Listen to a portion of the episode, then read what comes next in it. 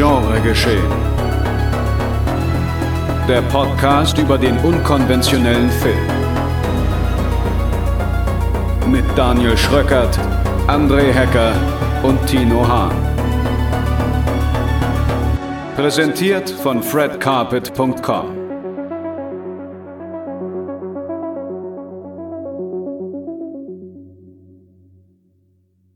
Öffnet eure Körper, meine sehr verehrten Damen und Herren, denn es ist Genregeschehen-Zeit. Folge 65 ist am Start und diesmal wieder ohne unseren Kollegen André Hecker. Ihr habt es vielleicht über die sozialen Medien mitbekommen. Der gute Mann war im Krankenhaus, ist jetzt wieder zurück und muss sich jetzt erstmal ein bisschen erholen. Aber dafür haben wir ganz, ganz starke Unterstützung, beziehungsweise ganz, ganz, äh, einen ganz, ganz starken Gast als Ausgleich hinzugeholt. Wir dürfen heute nämlich äh, mit großer Freude Julia Weigel bei uns begrüßen. Hallo. Hallo, grüß dich Daniel. Ich freue mich dabei zu sein. Ich wäre total gerne als starker Gast vorgestellt. I love it. Ja, siehste. Aber warum das so ist, das erzähle ich erst gleich, denn erst muss ich natürlich äh, meinen Mitstreiter und das, äh, ja, die, die zweite Eckfahne hier äh, in dieser ganzen Okay, Trilogie. Ja. Ohne Eckphasen geht halt gar nichts. ja, man braucht diese Standbeine, man ja, braucht ja. diese Posten, äh, die un un unverwüstlich sind und immer da stehen, wo sie stehen müssen. Tino, hallo. Hallo. Gut. So. Bin ja schon froh, dass du keine Body-Horror-Allegorie versucht hast anzuwenden. Na, das wäre ja jetzt fies. Das wäre jetzt fies. Wieso wäre das, das fies? Okay, okay, da blickt schon so durch, was du vermutlich gesagt hättest. ja, du kennst mich. Ja. Und äh, das würde, glaube ich, einen falschen Eindruck auf Julia dann auch machen. Dann würdest du dann denken, oh Gott, was habe ich mir hier für zwei äh, Vögel angelacht? Ach, ihr müsst, Nein. ihr müsst mich erstmal schocken. Wir sprechen nicht über Body Horror. Mich schockt nichts mehr. Ja, eben. Da, genau, da wären wir ja schon beim Thema. Warum sprechen wir heute mit Julia? Warum ist Julia heute zu Gast? Ja, Julia ist zu Gast, weil sie zum einen eine wohl leidenschaftliche Body Horror ja, Sympathisantin ist und zum anderen dann aber auch gleichzeitig die Kuratorin oder eine, eine der Kuratorinnen äh, des Münchner Filmfestes und das halt eben zum Thema Body Horror. Also Julia sorgt dafür, dass auf dem Münchner Filmfest mehr Body Horror stattfindet als üblich. Ist es richtig? Das ist richtig. Also es war zumindest in diesem Jahr so. Und ich sag's euch, ich hatte so viel Spaß, dass ich auch gerne möchte, dass das in den kommenden Jahren so bleibt. Ja, äh, das, das wollen wir hoffen, das wollen wir hoffen. Vielleicht schaffen wir es dann auch mal äh, eben zum Filmfest nach München, da war ich nämlich noch nie. Auch nicht. Ja, die Einladung Aber du bist ist hiermit ausgesprochen. Wunderbar. Wunderbar. Gut, da hätte sich der abmoderieren. Ja, genau, da hätte der Podcast sich jetzt schon gelohnt. ja. ja, und du bist aber auch zeitgleich äh, ja, Autorin, Moderatorin und Journalistin. Ja, also du bist äh, ganz vielfältig unterwegs. Unter anderem konnte man dich vielleicht schon vor einiger Zeit, ich denke mal, die Schnittmenge ist schon hier und da bei uns identisch, konnte man dich bei den Kollegen vom Projektionen-Podcast hören. Mit denen hast du nämlich auch einen Podcast gemacht. Ich ich schick's mal gleich als Warnung vorweg. Hier wird's weniger äh, wissenschaftlich, glaube ich. Ja? Gruß geht raus an die Herren Steglegger und äh, Seil, ähm, weil ja, aber hier wird's ein bisschen nerdiger als einfach, glaube ich. Kurze als Fun bei den ich bin dort auch eher nicht für die Wissenschaft zuständig, sondern eher für den Spaß und den Humor. Von daher sind wir jetzt hier, glaube ich, eine ganz gute Mischung. Ja. Ja, sehr gut, sehr schön. Das trifft ja. sich gut, das trifft sich gut, ja. weil hier geht's auch vor allem ähm, mehr um Leidenschaft und äh, vers der Versuch der analytischen Beobachtung. Ja. Aber bevor wir jetzt dann darauf alles eingehen, würde mich einmal interessieren, wenn du schon sagst, ja, okay, ich habe jetzt hier äh, eine, ein Segment auf dem Münchner Filmfest kuratiert, das jetzt auch nicht alles, ja, wie soll man sagen, das nicht, das nicht allerbekannteste ist im, im Horrorbereich oder nicht das allerverbreiteteste im, Horror, im Horrorbereich, aber wir kennen es natürlich alle und es gibt auch eine Menge Fans, das will ich gar nicht abstreiten.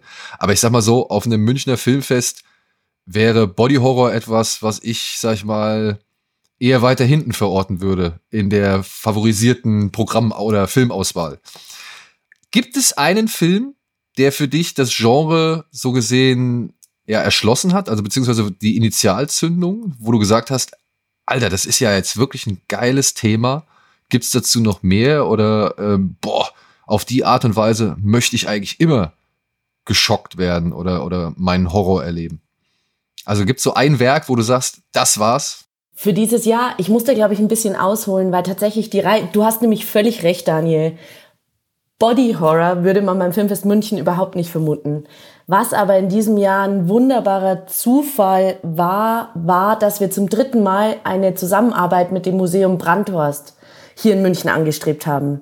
Wir hatten da schon den Schwerpunkt zu Andy Warhol, wir hatten dann den Schwerpunkt zu Black Cinema zusammen mit Arthur Chaffer und da eine kleine Retrospektive und wir haben in diesem Jahr gesucht, wie wir ihre aktuelle Ausstellung, die heißt Future Bodies from a Recent Past, mit einer Filmreihe ergänzen könnten.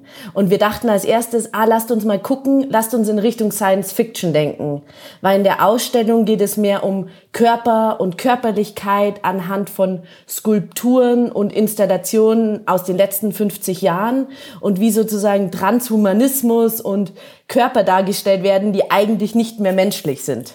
Mhm. Oder eben auch die Transformation oder Deformation von Körpern. Und dann haben wir uns ein bisschen umgeguckt bei den aktuellen Filmen und haben so gemerkt, ja, Sci-Fi ist ein Thema, aber jetzt tatsächlich eigentlich nicht das Thema, mit dem wir uns beschäftigen wollen, sondern wenn man sich so umguckt bei den großen Festivals, den A-Festivals, überall gerade, gibt es so viele Filme, die mit, mit Horrorelementen spielen. Und dann sind wir relativ schnell in die Richtung Body Horror gekommen, weil wir natürlich uns weiter mit Körper und der, der Transformation und eben Deformation von Körpern beschäftigen wollten. Und dann bin ich auf den Film von Ruth Paxton gestoßen, A Banquet. Das ist ein Debütfilm aus UK ähm, von einer jungen Filmemacherin, ihr erster Langfilm tatsächlich. Sie hat davor nur Kurzfilme gemacht und der hat für mich so auf eine wahnsinnige, geschickte Art und Weise mit Body-Horror-Elementen gespielt. Denn es geht dort um Essstörungen und um ein Teenager-Mädchen, die eine Abneigung gegen Essen auf einmal verspürt. Und dann wird es anhand von, eigentlich könnte man fast sagen, einem Exorzismus abgebildet, denn sie fühlt sich tatsächlich besessen, immer wenn sie was isst. Ist es der in diesem abgelegenen Haus? Genau. Ja. Auf, mit, mit, mit lauter Grün. Der lief auf dem Fantasy Filmfest auch, kann das sein? Oder im Rahmen? Ist, oder hatten wir den im, Glaub im Rahmen? nicht. Also ich habe den auch gesehen, aber ich weiß auch nicht mehr wo. Ich weiß nur, dass ich sehr mit dieser Erbsenabneigung solidarisiere. ja. Der lief tatsächlich, der hatte Weltpremiere in Toronto, hm. lief dann noch auf dem London Film Festival und in Glasgow. Und ist sie so angestellt, um ein Dinner zu bewirten? Beziehungsweise nee, das ist so fies, äh, fies. Ach, das ist fies. Aber das ja, ist total interessant, dass du das sagst. Da habe ich mich nämlich wahnsinnig geärgert, dass die Kollegen vom Fantasy Filmfest den hatten, hm. weil der so wahnsinnig gut in diese Reihe reingepasst hätte, ja. weil ja, okay. die Herangehensweise tatsächlich sehr ähnlich ist. Hm. Finde okay, ich auch. Also okay. Fies sieht halt visuell wahnsinnig gut aus. Banquet finde ich fasst das Innenleben der Protagonistin besser auf. Also beide Filme haben halt so klare Schwerpunkte oder Stärken, die hätten sich echt ganz gut ergänzt. Nämlich auch eine Frage, die ich mir gestellt habe, weil 2022 würde man natürlich beim Body Horror Special auch sowas wie Crimes of the Future natürlich irgendwie erwarten, dass es dann wahrscheinlich wieder so ein ganz langwieriges und nerviges Lizenz-Hickhack im Hintergrund, oder? Tino, du stocherst in eine Wunde rein. Natürlich ja, haben wir uns den Film. aber ganz, ich dachte mir aber. Ganz, aber Wunden ganz, passt ja auch gut zum Thema, deswegen. Ganz tief. Ja. Nee, also natürlich, wir haben den Film dann in Cannes gesichtet. Cannes war in diesem Jahr so wahnsinnig spät für uns beim Filmfest. Hm. Und es ist genau die, die Tatsache, dass ähm, die Lizenzgeber in Deutschland den Film später rausbringen wollen. Mhm. Deshalb durften und konnten wir ihn leider nicht zeigen. Aber wir haben ja Dead Ringers gezeigt innerhalb der kleinen Retrospektive, die ja. ein britischer Kurator und Künstler und Autor für uns zusammen mit dem Museum Brandhaus zusammengestellt hat. Charlie Fox, grandioser Typ nebenbei.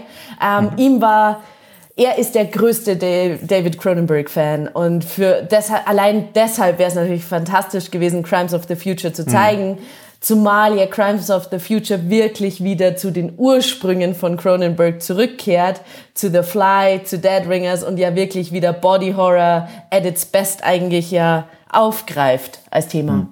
Ja. Ich muss einmal kurz fragen, Dead Ringers ist die Unzertrennlichen oder ja, wie er heißt? Ja, genau. Ja, mit, mit Jeremy Irons oder in der Doppelrolle, ne? Exakt. Und Jeremy Irons, ja. Ja, okay. die Zwillinge. Mit den beiden, ja. die, genau, die, die, die, die Chirurgen, ne? Gynäkologen. Gynäkologe, Entschuldigung, ja. Äh, du, ähnlich. Ich wusste, es war nur was. Rein in die Körper. Ich habe den, ich habe den äh, vor Jahren zum letzten Mal, also es ist wirklich, glaube ich, 20 Jahre her, dass ich ihn zum letzten Mal gesehen habe und ich war verstört. Also der war auch, äh, es war wie der Kronberg halt. Was willst du machen? Ja. Ich habe den auch anlässlich, als ich in Amsterdam im Filmmuseum war, als die Kronberg-Ausstellung war, da habe ich ihn gesehen und auch ganz viele Postkarten gekauft, die ich jetzt immer noch manchmal verschicke, wo er mit diesem roten Chirurgen-Outfit drauf ist. Aber heißt das, du hattest davor gar nicht so viel Berührung mit dem, mit dem Genre oder war das immer nur so mal, ja, wenn du mal einen Film gesehen hast, äh, hast du den mitgenommen? Ich meine, durch, ich würde jetzt vielleicht sagen, durch Titan könnte ja schon auch ein bisschen ähm, wieder eine Art Hype oder Interesse oder zumindest eine, eine, gesteigerte Wahrnehmung entstanden sein, oder? Du, es ist total lustig, weil ich würde euch beide jetzt dann gerne eine, eine, Rückfrage stellen, weil ich saß auf einem Panel eben mit dem besagten Charlie Fox und der besagten Ruth Paxton und noch Patricia Dander, der äh, Chefkuratorin vom Museum Brandhorst. Und irgendwann saßen wir da und wurden total anekdotisch. Und wir haben alle festgestellt, dass unser Fable für Horror und explizit Body Horror aus unserer Kindheit stammt, weil wir alle viel zu früh mit Filmen konfrontiert wurden, die uns eigentlich hätten total verstören müssen, hm. aber eigentlich dazu geführt haben, dass wir eine wahnsinnige Faszination für das Horrorgenre entwickelt haben. Und bei mir war es Schweigen der Lämmer, als ich ungefähr neun war. Und bei den anderen war es tatsächlich einmal was Cronenberg und einmal was auch irgendein Klassiker, aber ich kann mich gerade nicht dran erinnern. War es bei euch auch so? Ja. ja. Also ich habe viel zu früh viel zu gewalttätige Filme gesehen oder viel zu unangenehme Filme gesehen und ich wurde auch von dem Unangenehmen so gesehen immer richtig mitgenommen. Also also ich habe das schon irgendwie, mich hat das schon immer erwischt so, aber ich habe halt festgestellt oder ich, ich muss halt irgendwie festgestellt haben, so genau kann ich es mir auch nicht erklären. Also es gibt andere Leute, die haben glaube ich da wahrscheinlich äh, die, die nehmen davon andere äh, Schäden oder Entwicklungen mit sich, so von wegen, dass sie halt sagen, ich will nichts mit dem, mehr mit den Filmen zu tun haben. Und bei mir war das immer mehr eine Faszination für eben, was können diese Filme, warum sind sie so unheimlich und was steckt dahinter so, ne? Also ist es und, und, und, und ja, ich will jetzt nicht sagen, dass ich eine schlechte Kindheit oder sowas hatte, aber man hat ja damit auch irgendwie so ein bisschen seine eigenen ähm, ähm, Dellen, sage ich jetzt mal, in dem, in, im Umfeld oder so kompensiert oder irgendwie versucht auszugleichen oder vielleicht auch einfach zu vergessen. Eben, da gibt's Sachen, die sind schlimmer, was, das, da kann man sich gerade kurzfristig drauf fokussieren und, und äh, vergisst halt irgendwie das, was einen vielleicht tagtäglich oder äh, über Wochen hinweg beschäftigt, so, sondern man hat dann halt einfach eben diese Intensität für einen kurzen Moment, die halt ablenkt von vielen Dingen. Also ich glaube, das ist so eine Mischung aus allem. Mhm. Bei mir, also ich hatte eine schöne Kindheit, aber ich war immer ein Kind, was Schmerz versucht hat zu vermeiden. Also ich war nie jemand, der so schnell als nötig mit dem Fahrrad gefahren ist oder so. Und ich komme vom Dorf und da ist halt jeder mit zehn Jahren schon mit irgendeinem Moped oder so rumgebrettert. Da hatte ich auch immer Angst vor, weil ich dachte, oh, ich fall hin, dann tue ich mir weh. Und Horror war dann auch immer so eine Art von Grenzerfahrung oder Grenzüberschreitung, die unangenehm war, aber halt keine Schiffwunden hinterlassen hat, sondern eher so innerlich wege getan hat. Bei mir ging es auch zu früh los. Also ich habe mal die erste traumatische Erfahrung, an die ich mich erinnern kann, war American Werewolf, weil ich auch am, oder mehr oder weniger, wenn man in so einem Dorf wohnt, 20 Kilometer entfernt von der nächsten Großstadt mit 20.000 Einwohnern, lebt man halt direkt am Wald dran. Und für mich war American Werewolf quasi nur 500 Meter von der Haustür entfernt meiner Wahrnehmung. Und wenn es draußen dunkel war, war es auch wirklich dunkel. Und der hat mich dann schon fertig gemacht. Ja, und dann habe ich auch die Fliege gesehen. Der hat mich aber mehr fasziniert, weil ich da ja. nie dachte, dass mir das im wahren Leben passieren kann. Also American Werewolf dachte ich, okay, wenn ich das nächste Mal in den Wald gehe, kommt der Typ auch angerannt und zerfetzt mich. Aber die Fliege war dann so ein gefahrloses Austesten von, ja, von Body Horror. Ich weiß noch, die Fliege, glaube ich, das, das habe ich, es gab früher ja schon noch die ein oder andere Kinosendung in den öffentlich-rechtlichen Fernsehanstalten. Hm. Ich bin ja wirklich absoluter Sabine Sauer Ultra. ZDF Kino Hitparade war für mich äh, die hm. Bibel so gesehen. Aber dann gab's ja noch in den, in den dritten und so gab's auch immer noch mal ein, ein Kino äh, äh, eine Kinosendung. Ich weiß noch, die hatten so ein, so ein Logo und das war so grün mit so einem grün Metallic-Schild unterlegt.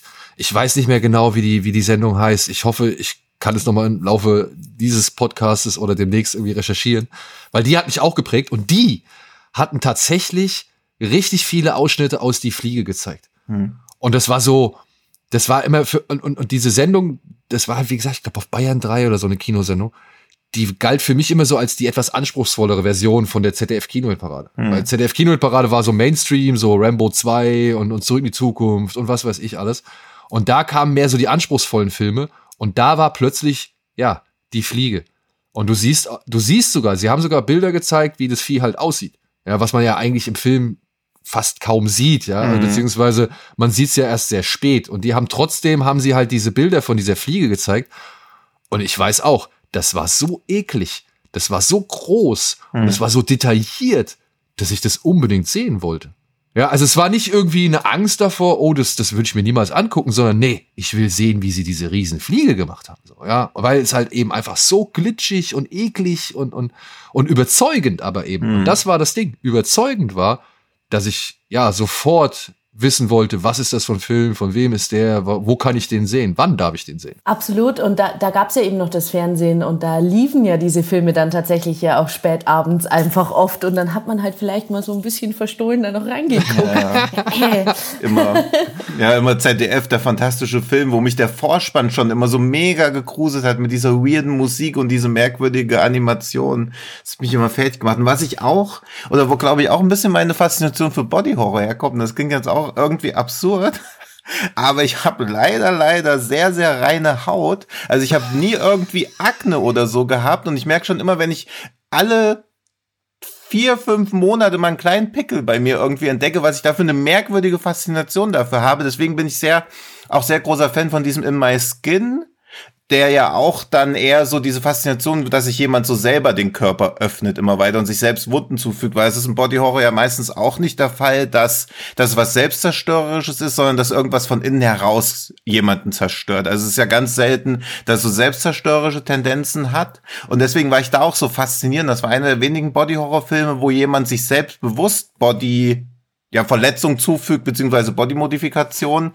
Und da konnte ich auch sehr mit relaten, weil ich selber nie diese Erfahrung gemacht habe. Ich weiß es halt nicht. Ich will auch nicht euch zu nahe treten, ob ihr irgendwie dann, wenn so Pubertät gekickt hat und man irgendwie Akne bekommen hat, ob man Bodyhorror dann so anders wahrgenommen hat oder ob das noch so einen Einfluss drauf hatte. Du, ich finde das total grandios, dass du das sagst, weil es könnte jetzt fast keine bessere Überleitung sein, weil das auch eins der Themen war, die mich dann total interessiert haben und jetzt gerade halt auch bei ähm, jüngeren Filmschaffenden, Daniel, was du vorhin auch schon angesprochen hast, Julia Ducournau, die ja jetzt mhm. gerade eigentlich als eine der Göttinnen des Body Horror ja mitzählt eigentlich, ihr Kurzfilm Junior, den wir ja mit in unserem Programm hatten, mhm. beschreibt ja. ja. genau das. Dieser ja. Verwandlungsprozess als Teenager-Mädchen vom im Prinzip eigentlich super klischeehaft vom irgendwie hässlichen Entlein, das die ganze Zeit mit den Jungs abhing, dann auf einmal zum schönen Schwan, aber der Prozess dahin ist ja nicht der easyste und dann eben genau dieser Ekel vor dann Regelblutungen, vor Pickeln, vor was mhm. auch immer, wird ja total oft über Body Horror erzählt. Und das ja. macht einfach wahnsinnig Spaß und nimmt, glaube ich, auch eigentlich dem Ganzen so ein bisschen dem Ekel im Alltag, weil du den Ekel irgendwie auf die Leinwand projizierst. Ja, beziehungsweise ich habe bei Frau Ducono im Gegensatz zu ziemlich vielen anderen Filmen immer das Gefühl, dass sie dem versucht, auch wieder eine gewisse Normalität zu geben. Mhm, dass sie uns absolut. so ein bisschen dass sie uns so ein bisschen, ich meine, ich habe den Kurzfilm auch über Arte dann gesehen, da war er ja vor einiger Zeit mal äh, erhältlich oder ich weiß nicht, vielleicht ist er immer noch da erhältlich. Und ich finde halt immer, dass sie schon irgendwie versucht, das wieder mal runterzuholen von diesem mhm. hohen Ross, auf das es immer wieder gestellt wird, visuell wie auch in der Wahrnehmung, ja. Und ich meine, es gibt aber auch genug andere Filme. Wie heißt der von Flying Lotus? Äh, der Kuro. Gozo. Koso. Go, Kuso. Kuro. Nee. Wie? Kuso. Kuro. Kuso. Kuso. Ja. Kuso. Der hat ja so einen Film, wo so zwei, so ein Pärchen, das komplett mit Eiterpickeln übersät ist. Ja. Wie die halt irgendwie, ah, weiß nicht, ah, glaube ich, erstmal sich unterhalten und dann versuchen Sex zu haben. Das geht aber nicht so ganz. Und dann ist dann ein fetter Pickel, der ihn dann die ganze Zeit irgendwie versucht zu überreden, Sex mit ihm zu haben, also mit diesem Pickel. Und, und da ist es dann wieder so dieses, ekelhaft, es ekelhaft can be, so. Also das ist so, da wird mir das wieder so ausgestellt. Und bei du Frau Ducournau finde ich das auch bei Raw, dass da gewisse Sachen einfach normalisiert werden hm. oder, oder entmystifiziert werden, aber vor allem halt auch mal wieder so ein bisschen, ja, zurück, also sowohl vom, vom, vom, ja, vom Angewidertsein zurückgeholt wird, aber eben halt auch zu, äh, zurückgeholt wird in Sachen Schmerzhaftigkeit. Hm. Dass das halt schon ähm, zum einen körperlich sehr schmerzhaft sein kann, egal was da passiert, zum Beispiel bei Raw das Brazilian Waxing oder so, was ja auch wieder eine Form der Ästhetik ist, die sich ja über die Jahre hinweg, sag ich mal, äh, ja, auch zum Ideal wieder schon fast gemacht worden ist oder, oder zumindest zu einem, äh, zu einem Schönheitsideal. Und dann sowohl, also ja, sowohl körperlich wie halt auch mental was es halt einem mit einem anstellt, wie, wie verrückt es einen macht und so weiter. Ich gucke gerade Euphoria äh, nochmal oder beziehungsweise jetzt weiter und ich finde, da lassen sich so viele Sachen eigentlich im Kleinen schon hm. übertragen. Auch ein Film, der für mich da zum Beispiel in Frage kommt, Excision, den Tino und ich sehr zu schätzen wissen, der auch ne, mit dem Ekel des Zuschauers spielt, weil er halt diesen Ekel äh, anhand von den, äh, sag ich mal, äh, dargestellten Personen irgendwie äh, vertreten lässt. Wenn sie halt schon mal eher so auf ihre Hygiene scheißt mhm. und, und irgendwie so ein paar gewisse Dinge einfach ein bisschen schleifen lässt, wie schnell man dann bei einer Frau gleich von uh, widerwärtig und unangenehm und so weiter redet, obwohl sie sich vielleicht im Endeffekt gar nicht so sehr anders verhält wie ein Mann. Der halt auch mal sagt, ach ja, heute duschen, nee, komm, reicht einfach, wenn ich mir hier ein Deo unter die Achsel sprühe. Absolut. Ja. Und, und ein Titel, den wir ursprünglich eigentlich mit in die retrospektive Reihe mit reinnehmen wollten, war Welcome to the Dollhouse. Ah, naja. Und der wäre ja nochmal so ein humorvoller Twist gewesen. Aber da geht's ja genau auch darum, wenn halt irgendwie so ein Teenage-Girl jetzt nicht den Schönheitsidealen entspricht und dann halt mal so ein bisschen, bisschen auf die Pauke haut. Und wegen diesem ganzen Hygienethema jetzt noch mein persönlich widerlichster Body-Horror-Fact aus dem Real Life. Harald Schmidt hat das mal in irgendeiner Sendung erzählt, dass das eine Studie aus den 70er Jahren war, dass es für 48 Prozent der deutschen Männer, dass die Penishygiene bzw. die Penisreinigung ausschließlich beim Geschlechtsverkehr mit der Frau stattfindet. Das ist aber ein großartiger Fun Fact. Thanks ja, for sharing. Und ich fürchte halt, dass das wirklich so in den 60er, 70er Jahren, wo es ja auch diese Umfragen gab, so, dass Unterhosenwechsel einmal pro Woche stattfindet und so, dass das wirklich leider wirklich so der Fall war. Und das ist ja auch dieses, deswegen glaube ich halt auch, dass Body Horror gar nicht so extrem sein muss, weil im Alltag, also was gibt's ekelhafteres als der Alltag? Eigentlich ja wenig, wenn man über viele Sachen so durch nachdenkt. Bestimmt hat jeder außer mir hier im Raum einmal im Monat Durchfall oder so. Also so ganz viele normale Sachen. Also Ekel, ja, aber Ekel ist ein Teil des Alltags.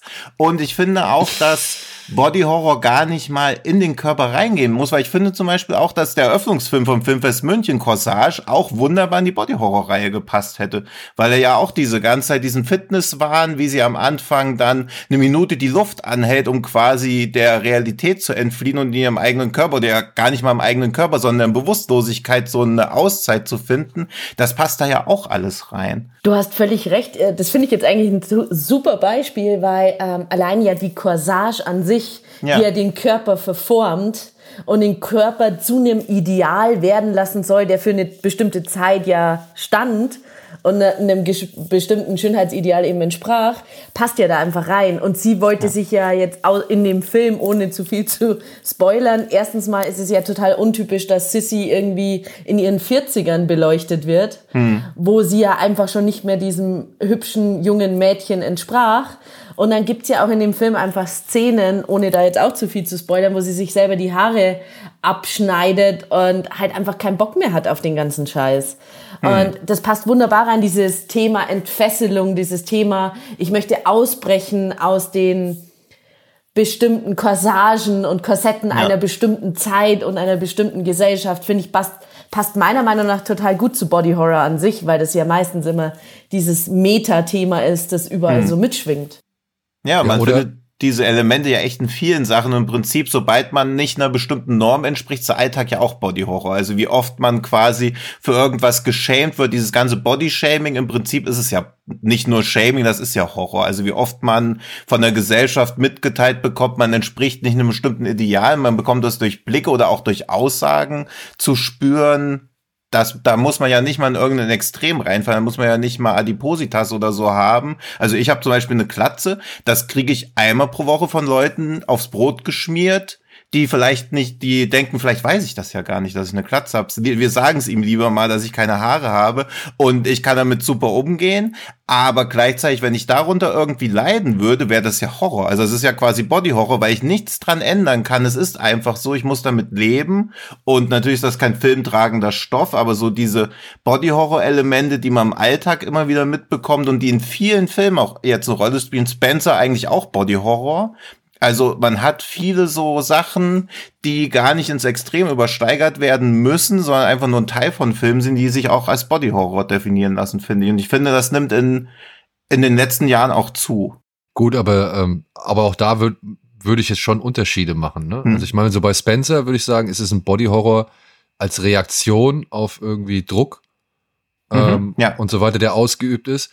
Bei Corsage würde ich sagen, ist es ein Body Horror, der halt ja auch ausgeübt wird aufgrund der gesellschaftlichen Normen und so, mhm. aber dem man sich dann, ja, in dem man aber auch schon wirklich dann unter Zuhilfenahme anderer irgendwie gepresst wird. Ja, genau, das ist wieder dieser Bodyhorror von außen. Also das finde ich schön, dass es so Bodyhorror gibt, der von außen, von der Gesellschaft einwirkt, aber auch der Bodyhorror, der von innen rausbricht. Und genau, genau. Da habe ich irgendwo was gelesen und da muss Julia, glaube ich, dann auch was zu sagen, dass es für Männer schlimmer ist, wenn der Bodyhorror von außen kommt, weil wir quasi nie, nicht schwanger werden können und wir uns deshalb weniger schwer vorstellen können, dass irgendwas in uns drin ist und dass es da auch so zwei Wahrnehmungsarten gibt oder das so auch wahrscheinlich zu pauschal zu sagen, aber dass für weibliches Publikum dieser Bodyhorror, der aus dem Körper herauskommt, bedrückender ist und für Männer der Bodyhorror, der so von außen einwirkt. Also eher Verletzung, Verstümmelung, während für Frauen das, was aus dem Körper rausbricht, eher das Gruselige ist. Absolut. Und ich meine, da ist wahrscheinlich auch wieder Julia Ducournau das beste Beispiel, wenn wir uns Titan angucken, was dann hm. sozusagen hm. in ihrem Körper stattfindet oder mit ihrem Körper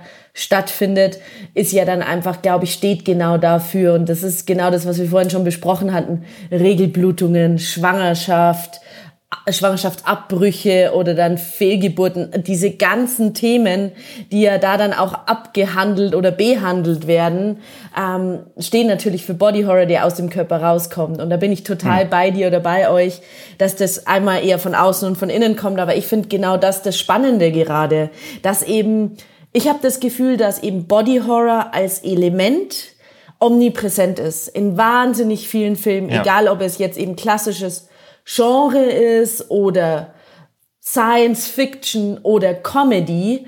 Es findet in so vielen Filmen statt und weil es einfach so ein wunderbares Stilmittel ist, mhm. um, ähm, um einfach mit Ängsten zu spielen oder mit Ekel zu spielen oder mit Schockmomenten zu spielen. Und ich finde es einfach total schön zu beobachten, dass man das jetzt in wahnsinnig viele Filme reinlesen kann.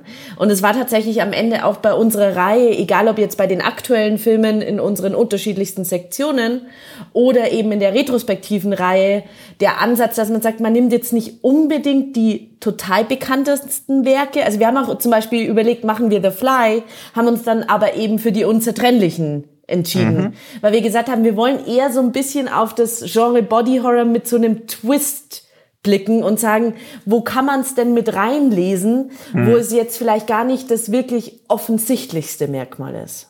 Es ist ja auch zum Beispiel, dass ihr auch Duel ausgewählt habt, wo jetzt wahrscheinlich auch viele, ich weiß gar nicht, ob so viele Hardcore-Verfechter von Body Horror klassischen gibt oder ob es überhaupt klassischen Body Horror in dem Sinne gibt. Es gibt halt ein paar Filme, die das so zementiert haben, dass man natürlich einfach sagt, okay, so ist Body Horror. Aber auch bei Duel muss man natürlich erstmal überlegen, wo der Body-Horror-Ansatz ist, aber sobald man den dann doch recht naheliegende Zusammenhang erkannt hat, denkt man natürlich auch krass, ja, klar, ist ja eigentlich der allerschlimmste Body-Horror, der eigentlich existieren kann. Obwohl, gibt's da so ein Richtwerk? Also sagt man wirklich, ey, das ist so, ich weiß, ich habe selten, selten irgendwie gelesen oder selten irgendwelche Diskussionen mitbekommen, wenn es darum ging, einen Film als Body Horror zu bezeichnen, dass es dann zur Diskussion steht, dass man das überhaupt nicht so, oder ob man das so nennen darf. Also, ich meine, so ein, so ein, ja, die Unzertrennlichen kann Body Horror sein. Ich mhm. meine, Kronberg hat sowieso immer gesagt, also sowieso immer gemacht, worauf er Bock hatte. Und wir wussten, okay, das Thema Körperlichkeit oder wie eben Körper aufgebrochen oder deformiert werden oder ausgenommen werden, wird immer irgendwie ein Thema bei ihm sein. Mhm. Und es, ist es mal stärker vorhanden, ist es mal schwächer vorhanden. Aber gab's, ich meine, ich würde halt ein Beispiel nochmal bringen ähm, oder auf ein Beispiel nochmal eingehen, was so ein bisschen dich dir widerspricht, Tino, wo ich aber mhm. sage, äh, nicht unbedingt im Negativen, sondern halt einfach auch, dass es dennoch dann eben auch Männer wie Frauen anspricht. Mhm. Das wäre Alien für mich. Weil Alien hat äh, tatsächlich ja schon auch alle vereint, indem halt etwas aus dem Körper ausgebrochen ist, ja, aber mhm. halt dann natürlich den, den Zusatz gehabt hat, dass es etwas war, was wir jetzt nicht so ganz greifen konnten. Ja, mhm. also weil es eine andere, eine andere Lebensform war, die uns halt irgendwie äh, fertig gemacht hat. Aber was war's denn? Wir haben ja den Parasiten im Körper in uns reingeholt, also ins Raumschiff reingeholt mhm. und, und äh, haben dann für eine Zeit lang, für eine kurze Zeit lang zugegeben, aber wir haben für eine Zeit lang geglaubt, okay, da lebt jetzt wieder jemand der normal unter uns und aus dem ist dann halt etwas herausgebrochen, eine mhm. neue Lebensform so. Also ja. man hat ja auch Körper hier deformiert und halt eben etwas aus einem Körper rausbrechen lassen, was für uns alle ein Schock war, weil das war ja das äh, von wegen einer von uns oder ein, einer der Gruppe oder einer mhm. der Familie. Plötzlich ist eben die Ursache für jede Menge Leid, Zerstörung und ja auch Mutation, sage ich jetzt mal, oder oder oder ja. Zersetzung oder Deformation. Ja. Also ich glaube, das, das kann man schon immer wieder geschickt so einweben, und das haben wir ja jetzt eben schon äh, mehrfach festgestellt, mhm. dass das vielleicht nicht unbedingt auffällt, aber tatsächlich doch dieselben Themengebiete abgreift, ja. Absolut. Und ähm, ich finde jetzt Alien eigentlich ein total gutes Beispiel, weil das kann man fast, also jetzt mal total ähm, steile Verknüpfung und These, ein bisschen mit Dual verbinden, weil ich glaube, immer wenn wir uns gerade bei Body Horror in die Ebene von Science Fiction mit reinbewegen und sozusagen was, was irgendwie nicht mehr unserer Welt und unserer Menschlichkeit entspricht, ist es natürlich auch leichter, sich sozusagen, glaube ich, zum einen aus so klassischen Gender-Themen rauszubegegnen, so was steht jetzt wirklich für den Ekel in Bezug auf eine Frau oder in Bezug auf einen Mann. Aber es ist auch leichter sozusagen irgendwie das Ganze nochmal anders zu denken, weil ja dann so irgendwie das Böse eben von außen kommt, von einem anderen Stern, von einem anderen Universum, von etwas, was überhaupt im Ansatz ja gar nicht erstmal menschlich ist. Und in Duel geht es ja eigentlich ums Klonen und es geht darum, dass sozusagen der, der eigentliche Mensch ja endlich ist, der stirbt. In diesem Fall ist die Protagonistin krank, diagnostiziert mit einer Krankheit, die sie relativ schnell sterben lassen wird. Und dann geht es darum, hm, brauche ich jetzt nicht so einen Klon, der dann mich weiterleben lässt. Und dann werden eben diese ganzen typischen Fragen, die dann in solchen Filmen ja abgehandelt werden müssen, abgehandelt im Sinne von, ist denn nicht eigentlich der Klon der perfektere Mensch? Oder auch Nachahmung von allem Menschlichen. Dann auch tatsächlich eben das Phänomen, sind wir, sind sich da nicht beide so ähnlich, dass man sie überhaupt nicht mehr unterscheiden kann. Und dann geht's aber trotzdem natürlich auch um Momente für, was passiert, wenn auf einmal der Klon verletzt wird oder deformiert wird. Und dann werden diese ganzen Fragen des Menschseins und von Menschlichkeit einfach umgedreht und ständig hinterfragt. Und das halt bei Riley Stearns in einer Art und Weise, die wir vielleicht schon aus The Art of Self-Defense mit Jesse Eisenberg kennen, auf eine sehr, sehr düstere, humorige Art und Weise. Und das macht mhm. einfach total Spaß. Ja, das, das, mhm. das gab's bei, ich glaube, die Serie hieß Solos die war auf, auf Amazon, da gab es ja ein ähnliches Szenario, wo Anthony Mackie auf so gesehen sein, sein Duplikat trifft, weil er stirbt. Und er möchte halt aber trotzdem, dass seine Familie, sage ich mal, jetzt jemanden hat, der sich, ähm, ja, die, die, an, an den sie sich weiterhin wenden kann. Und er versucht ihm halt irgendwie alles zu vermitteln, was ihn so ausmacht, was er mag, was er denkt, äh, was er fühlt, was er beim gewissen Anblick von gewissen Dingen irgendwie äh, empfindet und so weiter und so fort. Und die stellen dann halt auch fest, hm, muss ich das eigentlich? Oder, oder beziehungsweise bringt das irgendwas? Beziehungsweise geht das überhaupt so, ja, dass ich dich eins zu eins übernehme? Vielleicht will ich ja jemand ganz anders sein. Ja, das äh, fand ich auch spannend.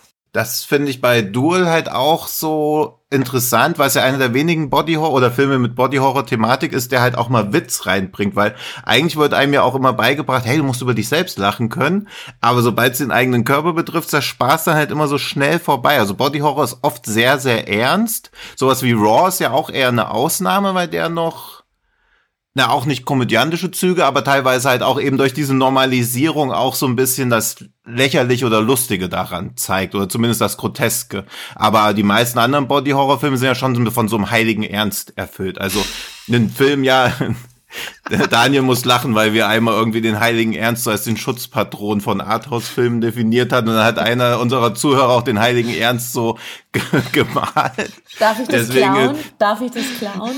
Sehr, sehr gerne. Deswegen können wir Heiliger Ernst nicht mehr so, so benutzen, aber ich benutze es irgendwie mal ganz gern. Ich kann mir halt zum Beispiel nie vorstellen, dass ich mal in einem Claire Denis-Film lachen werde. Das kann ich mir irgendwie nicht so wirklich vorstellen. Also so ein befreites Lachen oder so. Aber Duel hat ja schon so Stellen, wo man mal so, auch mal so, ah, puh, das ist wirklich relatable, weil egal wie sehr Body Horror, wie sehr man sich mit den Figuren identifiziert, wirklich relatable sind sie ja dann doch auch oft nicht, eben weil sie sehr in sich selbst und dieser Transformation gefangen sind. Also ich habe noch nie einen Body Horror Film gesehen, wo ich so gedacht habe, cool, ist ja genauso wie ich, kann voll relaten, sondern es ist oft eher so ein Beobachten mit gelegentlichen relatable Moments, finde ich war ab einem bestimmten Punkt, wenn die Transformation zu weit vorangeschritten ist. Also bei Fliege war, glaube ich, deshalb auch so faszinierend, weil man halt diesen wissenschaftlichen Drang wahrscheinlich eigentlich nie hatte. Ich als Kind jedenfalls nicht.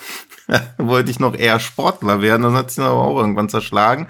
Und man dann so zuschaut, was da so passiert, weil ja auch oft diese oft die Kommunikationslosigkeit auch nochmal so betont wird. Also im Bodyhorror-Film finden die Leute auch ganz selten mal jemanden, der ihnen zuhört und wo sie sagen können, hey hier, übrigens, ich habe ein sieben Meter großes Loch am Rücken und da kommt irgendeine Brühe raus, guck doch mal, was da los ist. Also Ärzte oder so sind ja gar keine Bezugspersonen, sehr oft bei Bodyhorror. Es wird alles so komplett mit sich selbst verhandelt. Und das ist ja auch so ein Horror, dass man durch den Bodyhorror noch mehr in so eine Isolation reingerät. Also ich bin da immer oft so, ja dadurch noch positiv ratloser von dieser ganzen Atmosphäre, weil halt wirklich alles so mit sich selbst verhandelt wird. Das ist ja auch das Schlimme an Medizinern oder vor ja. allem halt Chirurgen oder sonst irgendwas. Für die ist es ja alles, keine Ahnung, für die ist es ja alles Daily Business. Die hm. gucken sich den Schleim und das Gekröse und was weiß ich, gucken die sich Tag für Tag an und sind ja dementsprechend dann halt auch abgehärtet.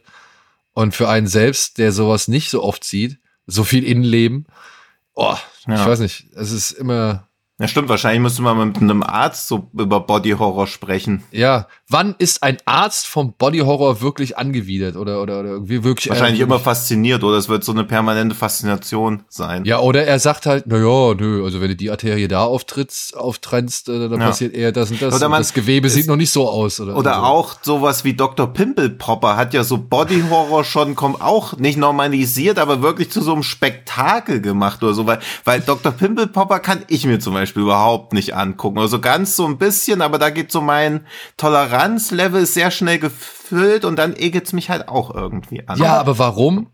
Weil du weißt, es ist echt. Ja. Ja.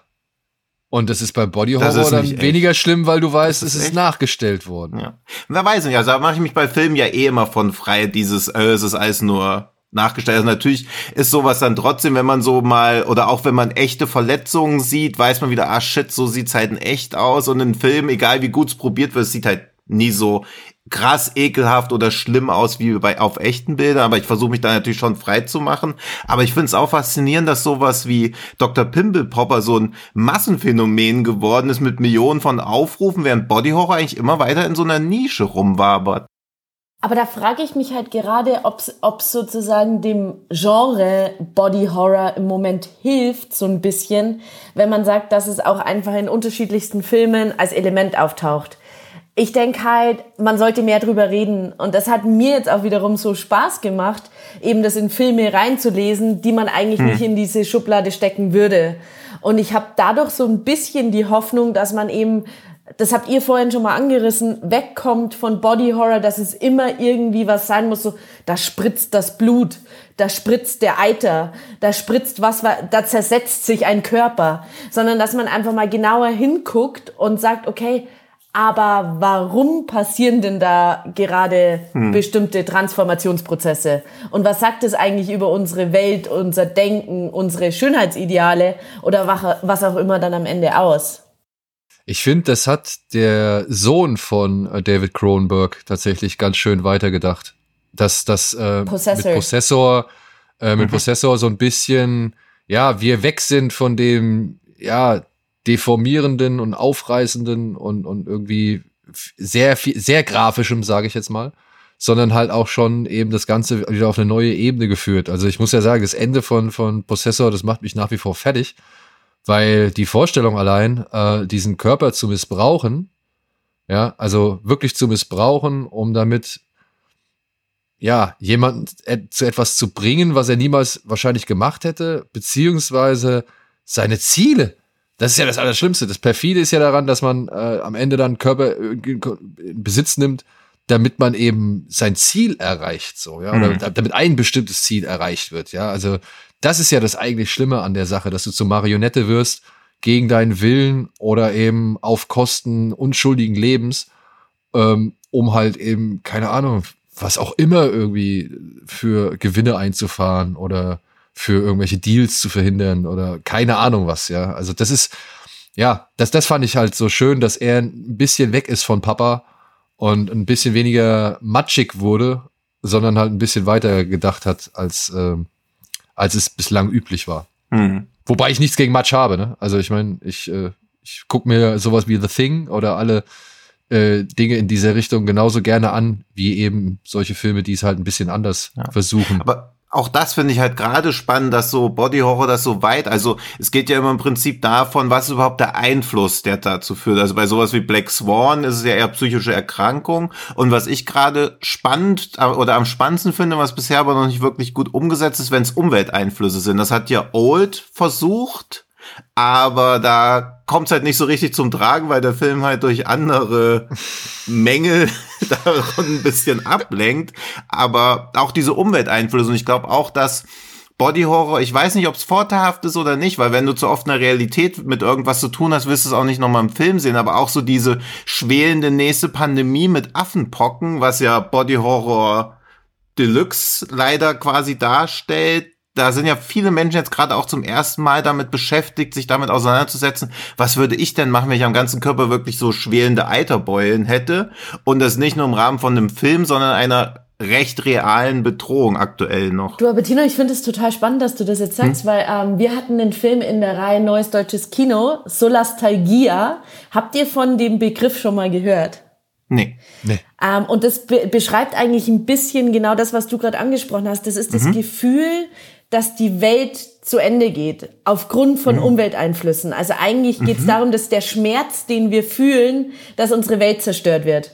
Und da gab es einen total spannenden Hybridfilm, der eigentlich auf der einen Seite so ein aktivistischer Film war, der auch ein bisschen so Fridays for Future Material gezeigt hat, dann auch so eine Pressekonferenz, wo dann verhandelt wird, dass du, ja, alles, was wir tun, hilft doch gar nichts, die Welt wird trotzdem kaputt gehen. Ähm, und dann ist aber gibt es eine inszenierte Protagonistin, die nicht Teil dieses Aktivisten- oder Aktivistinnenkreises ist.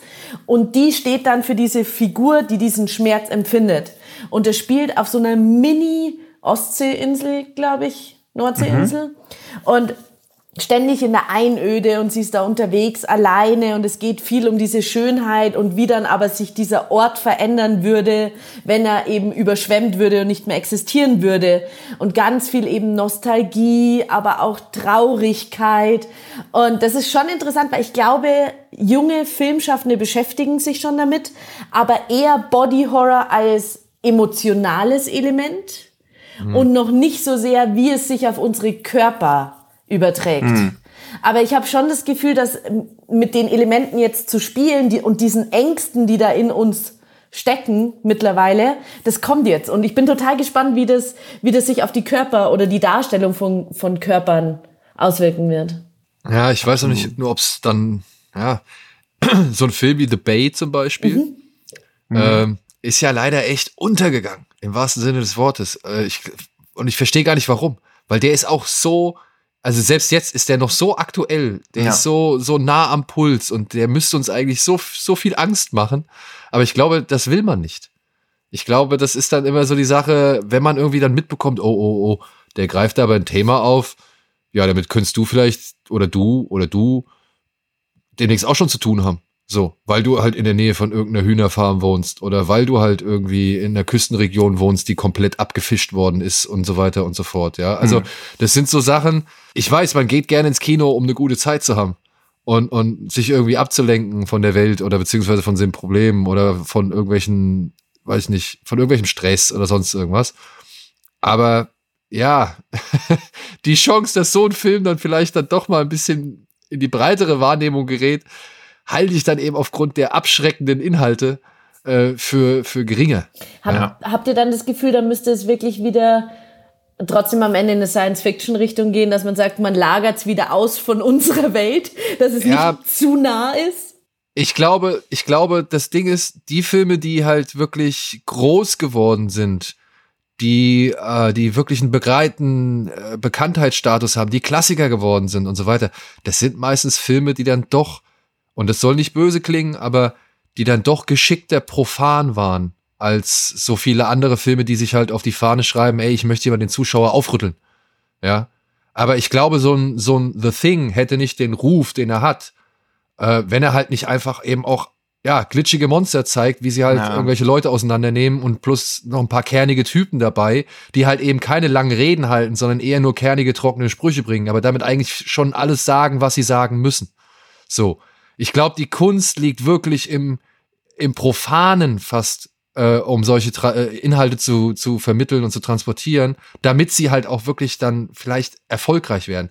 Man mag mich Lügen strafen mit dem einen oder anderen Film, das will ich gar nicht abstreiten. Aber wenn ich mir halt so die großen Filme angucke, auf die man heute sogar mit, ja, eben mit, mit, mit analytischem, mit ideologischem, mit wissenschaftlichem Blick guckt und sagt, guck mal, was die Filme gezeigt haben, was die gemacht haben, was die gesagt haben, ohne dabei irgendwie ja auf den Unterhaltungswert des Zuschauers zu pfeifen oder ohne irgendwie die Mechanismen zu nutzen, die so ein Zuschauer halt eben dann im Kino zu, zu, zu ja, Nägel beißen oder im Sitz festkrallen irgendwie bringen, so zu nutzen.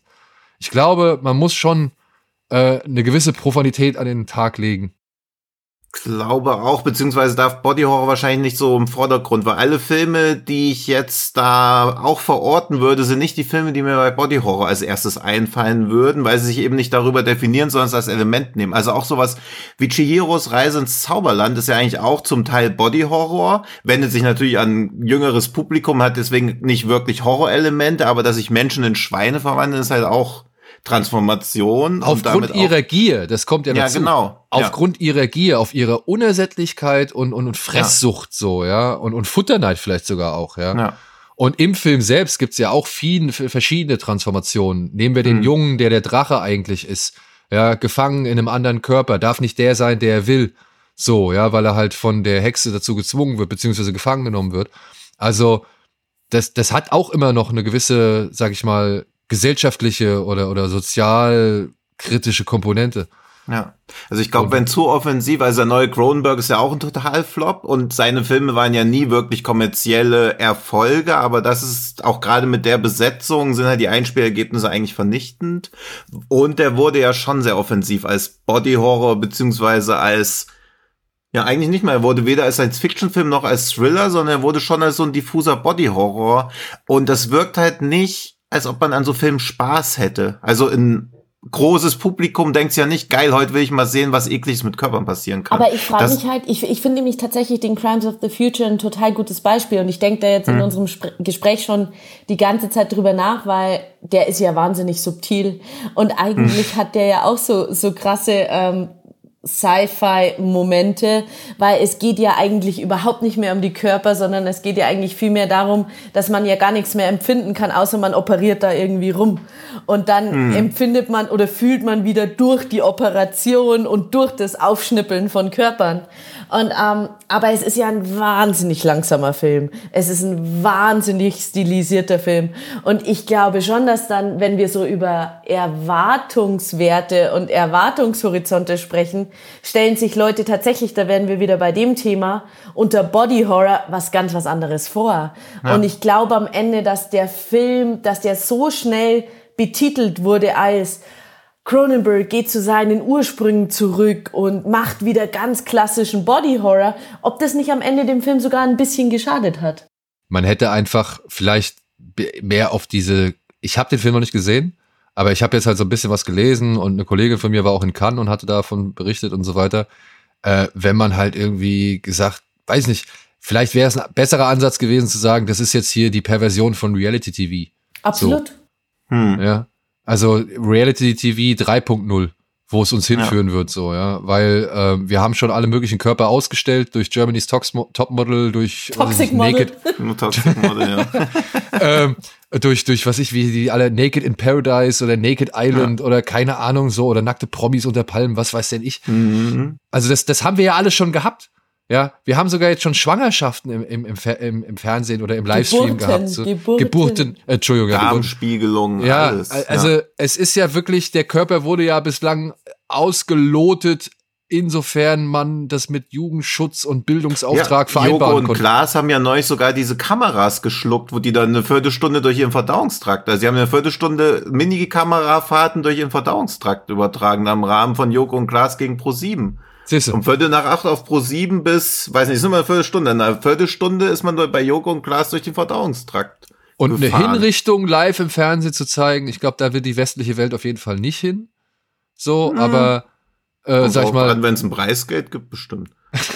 Ja, aber also ich glaube, das ist so eins der letzten Tabus. Aber lassen wir es, lassen wir es erstmal die absolute Grenze sein. Aber ich ja. könnte mir vorstellen, dass wir irgendwann hingehen und sagen, Alter, ihr wollt geschockt werden, ja, dann seht immer zu, wie der Typ hier sich aufschneidet und wieder zunäht. So. Ja. ja, aber ganz ehrlich, ihr, ihr sprecht da schon was dran an. Lustigerweise musste ich schon vor einer halben Stunde, glaube ich, an Reality TV und Scripted Reality denken, hm. weil mal ganz ehrlich, das ist doch Body Horror at its best. Überall. Die ganze Klar. Zeit. Netflix rauf und runter, vorher RTL 2 rauf und runter und MTV rauf und runter gibt's alles. Wir haben alles gesehen und ich muss schon auch die ganze Zeit einfach drüber nachdenken, über das klassische Susan Sonntag eigentlich Macht der Bilder, wie Bilder uns beeinflussen und wie Bilder uns halt einfach heute durch YouTube beeinflussen. Weil ja, wir sehen vielleicht jetzt kein scripted Reality Shooting oder eine Hinrichtung, aber wir haben trotzdem alle zumindest für einen kurzen Moment schon die Chance gehabt, irgendwelche seltsamen Hinrichtungen mal kurz auf YouTube zu sehen, wenn man hm. wollte. Und deshalb ist ja die Frage wirklich, was schockt denn noch? Genauso Pornografie, Sexualität, also was schockt denn wirklich noch? Und ich glaube, am Ende funktioniert es halt in der Kunst immer noch. Ja. Wenn es bewusst inszeniert ist. Und Weil du da aber auch dieses Sicherheitsnetz hast, ne? Ja. Ja und diese Emotionalität ja aber auch aufbaust. Also ich bin immer, wenn man irgendwelche Hinrichtungssachen im Internet sieht, bin ich natürlich auch geschockt, aber halt auch auf so eine distanzierte Art und Weise. Also es ist halt einfach zu viel, als dass ich es emotional verarbeiten kann. Deswegen schnell das Fenster schließen, weil man ja auch nie gezielt danach sucht, sondern irgendwie draufstößt oder teilweise auch Links zugeschickt bekommt, wo man dann auch immer denkt, ey, wieso, weshalb, warum? Wo man halt auch diese dass es Menschen gibt, die denken, dass sie jemanden schocken könnten, indem sie eine reale Hinrichtung jemanden als Video schicken. Das ist ja auch schon wieder schlimm genug. Oder auf Twitter findet man es häufiger, als man will. Facebook-Gruppen, wo man dann auch immer raus ist, aber man ist emotional nicht in das Leben der Person investiert, was man ja bei Filmen dann zwangsläufig ist. Also man ist da eher, nimmt es als ein schlimmes Schicksal wahr, aber man weiß keine Hintergründe über die Person, was ja bei Filmen dann immer noch passiert. Aber das ist ja das, was ich, äh, also was ich halt letztens schon bei Sadness gesagt habe, ne? Also hm.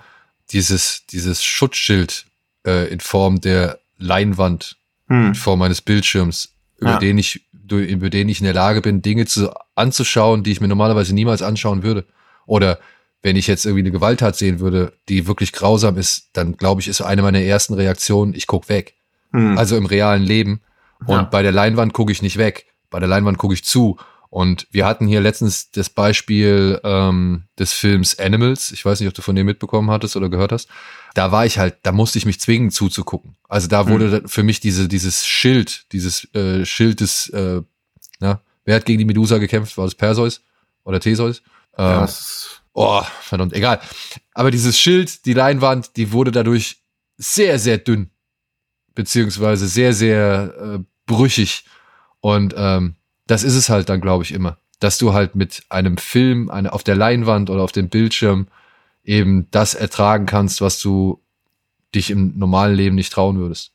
Gleichzeitig ist ja auch so diese große Kunst, den Ekel nicht zu eklig zu machen, weil sonst entsteht ja auch immer so eine Distanzierung, zwangsläufig. Also deswegen funktionieren auch so diese ganzen möchte gern Skandalfilme, sowas wie Grotesk oder so. Also natürlich ist man da angeekelt, aber man kann sich ja auch nicht angucken. Also das ist ja ein Showreel von Special Effects Leuten, aber man hat ja dann auch irgendwann keine Anteilnahme mehr, weil halt durch diese permanente zur Schaustellung von wie es in einem Körper aussieht, wie lang so ein Darm wirklich ist, entsteht zwangsläufig eine Distanzierung, weil man das emotional ja, glaube ich, auch gar nicht verarbeiten kann. Plus für, für die Inszenierung natürlich auch dazu, dass man sich auch emotional da gar nicht reingeben soll. Und da finde ich aber tatsächlich, dass wenn wir uns nochmal einige von den aktuelleren Beispielen angucken, über die wir mhm. heute auch schon gequatscht haben, also sei es jetzt irgendwie Titan oder sei es auch A Banquet von Ruth Paxton, mhm oder auch dann der neue Cronenberg, äh, merkt man schon, dass irgendwie komischerweise die,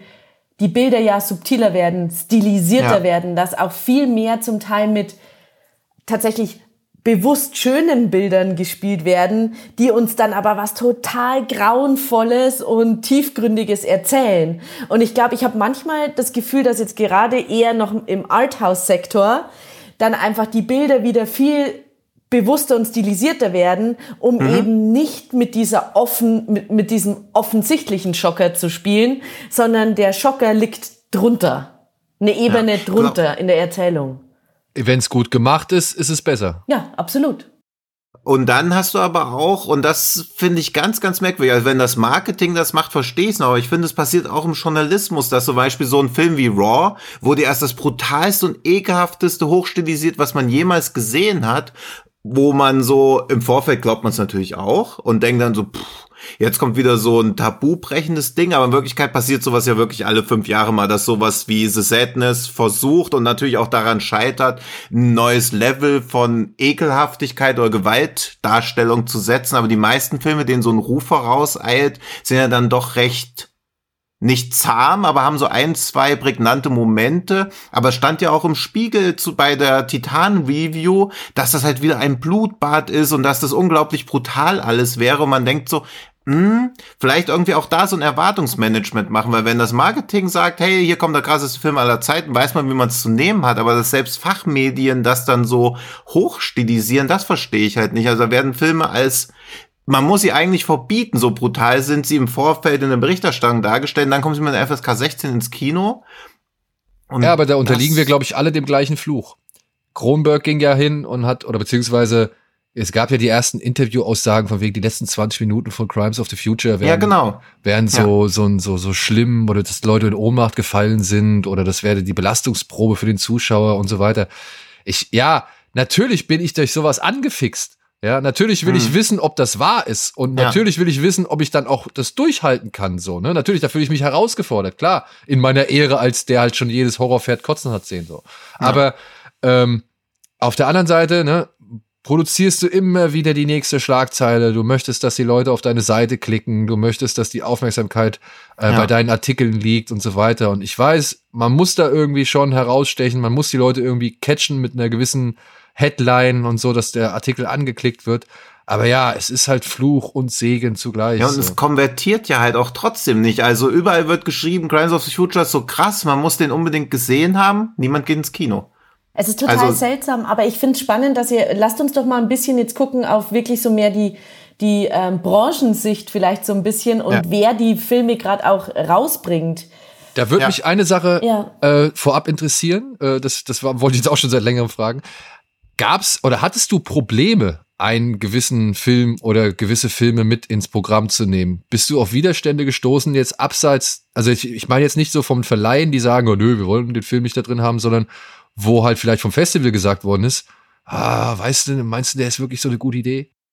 Also interessanterweise war bei uns von Festivalseiten her völlige Offenheit da. Also wir wissen, dass natürlich jetzt so ein Festival wie das Filmfest München, das ja ein gewisses Spektrum des Filmschaffens abbildet, von irgendwie ziemlichem Mainstream zu ziemlichem Althaus klassischem Weltkino, haben wir jetzt einfach mal für uns gesagt, wir wollen es mal ausprobieren und haben da jetzt überhaupt nicht in irgendeiner Art und Weise gesagt, nee, dahin wollen wir nicht gehen, das ist uns zu krass. Natürlich ist es so ein bisschen so, das Fantasy Filmfest ist in Deutschland der Spezialist dafür. Das heißt, wir haben uns da eine natürliche Konkurrenz ein bisschen gegeben und zum Beispiel einen Film, den ich wahnsinnig gerne gehabt hätte, der natürlich krass gut da reingepasst hätte, wäre Hatching, der finnische Film. Ah, Ja, ja. Fand ich mega geil. Ich fand und, den auch lustig. Und, und der war, der halt auch nochmal so ein bisschen, weil es ja auch um ein Kind geht und Transformation und fast ja auch Doppelgängermotiv hat man dann Duel nochmal ganz anders. Also der, der wäre nochmal eine wunderbare Ergänzung gewesen. Aber auf der anderen Seite liebe und schätze ich das Fantasy-Filmfest und wir brauchen das einfach, weil das ist, hm. Das, ist die Heimat für, für diese Art von Filmen. Aber dennoch denke ich, ist es, glaube ich, für uns total gut, da auch mehr hinzugucken und mehr hinzugucken, was macht es einfach mit dem Filmschaffen und mit dem Spektrum des Films.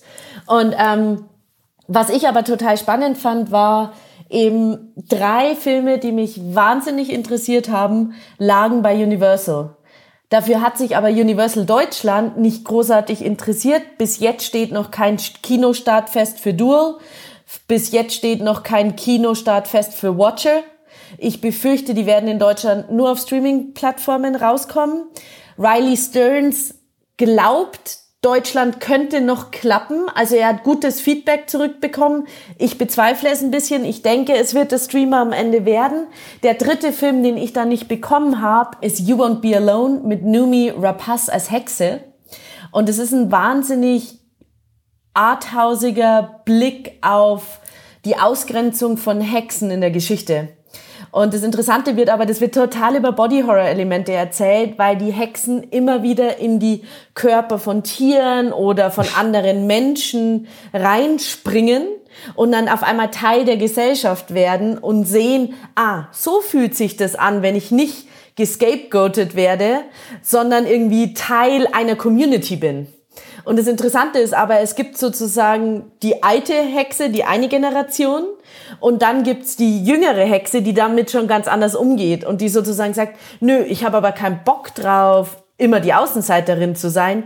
Ich finde meinen Weg da rein. Die geht also alleine schon mit diesen Transformationsprozessen ganz anders um und ähm, haut dann auch nicht mehr sofort wieder ab, wenn sie eigentlich ihre eklige Hexengestalt annimmt. Und es ist einfach wahnsinnig spannend, was da gerade erzählt wird über die Elemente von Body Horror.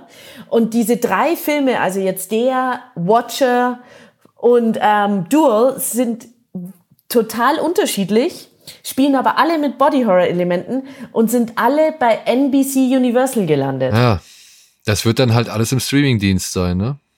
Ja. Ey, es ist, es ist wie es ist. Die Pandemie hat, sag ich mal, Dinge beschleunigt, die wahrscheinlich so, so oder so gekommen wären. Hm.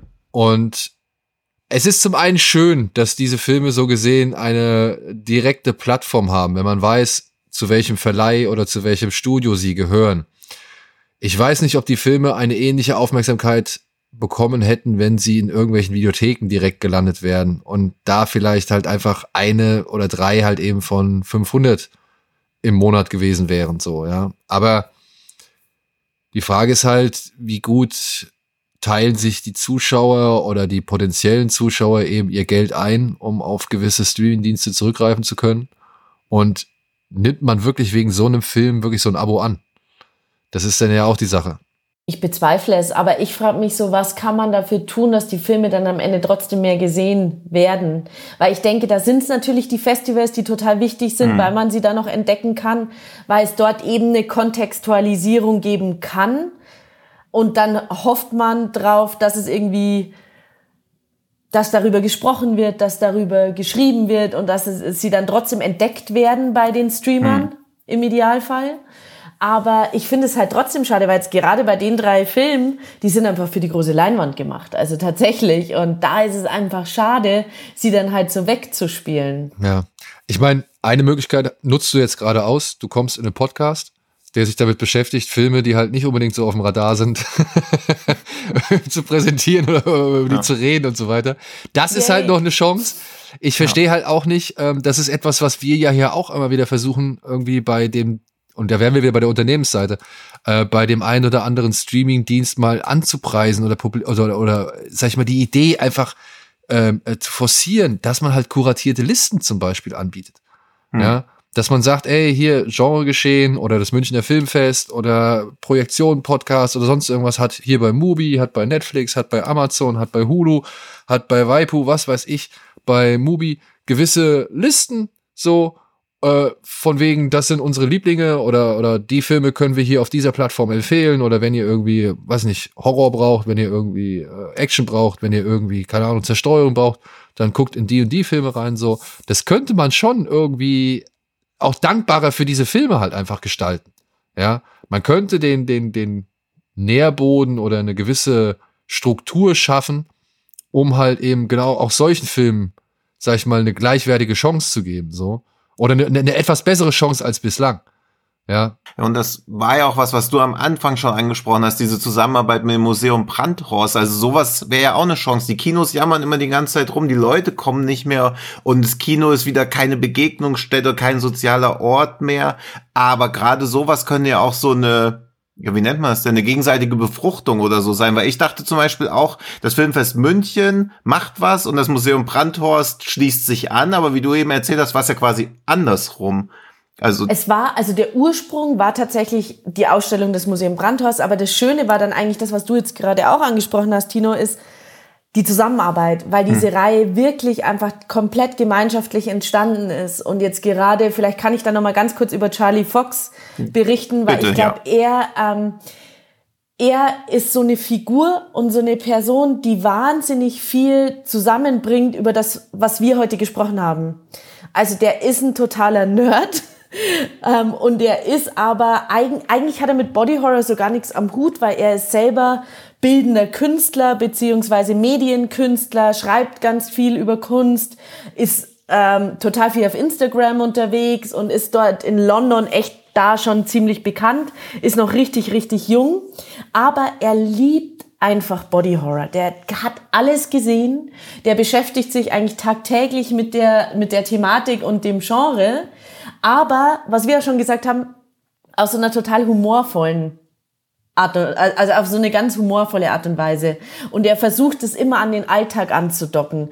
Und er identifiziert sich und sieht sich selber als Außenseiter der Gesellschaft und kann da deshalb so wahnsinnig viel reinlesen. Also genau in diese Transformationsprozesse als Teenager.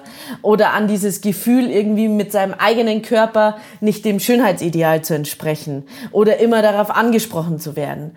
Oder dann aber eben auch so diese Faszination für Ekel oder was man da reinlesen könnte. Und dann findet er dann eine Herangehensweise, einen Zugang, der einfach total Spaß macht. Und ich glaube, darum muss es doch am Ende auch gehen, dass sowas wie so ein Genre und Filme, die Body Horror zugeordnet werden können, einfach wahnsinnigen Spaß haben können oder Spaß machen können und vor allem auch in so einer Kontextualisierung. Und wir hatten da ein Gespräch zusammen, ein einstündiges, wo Ruth Paxton auch noch mit dabei war. Und ähm, und am Ende des Abends hat er einfach nochmal 45 Minuten lang eine YouTube Compilation gezeigt und da war dann ein Nirvana-Video dabei, da war dann eine Szene aus Under the Skin dabei, die Szene, die kennen wir alle, wo Scarlett Johansson diesen Wackelpudding da futtert. Und das war für ihn einfach Body Horror at its best. Und wir waren alle so, ah, okay, ja, lesen wir das mal kurz rein. Und er hat halt auch mit so Irritationsmomenten gespielt. Was hat er zu dem Wackelpudding gesagt? Na, er fand halt einfach, dass der Wackelpudding natürlich auch so für Körper steht, für was, was so, also für Speck, das so, der so vielleicht so rumwabbelt und dann auch einfach Körper, die halt irgendwie auch so, so eine Konsistenz haben, die so nicht wirklich zuzuordnen ist und dann aber auch dieser Genuss, sowas zu verzehren und dann eben was in den eigenen, dem eigenen Körper zuzuführen ja, gut, das macht sie ja sowieso den ganzen Film über. Ja, okay, genau. stimmt, das ist ein guter Punkt. Das ist ein guter Punkt. Ist Dann ist die Frage, geil, Wackelpudding mit oder ohne Haut, ne?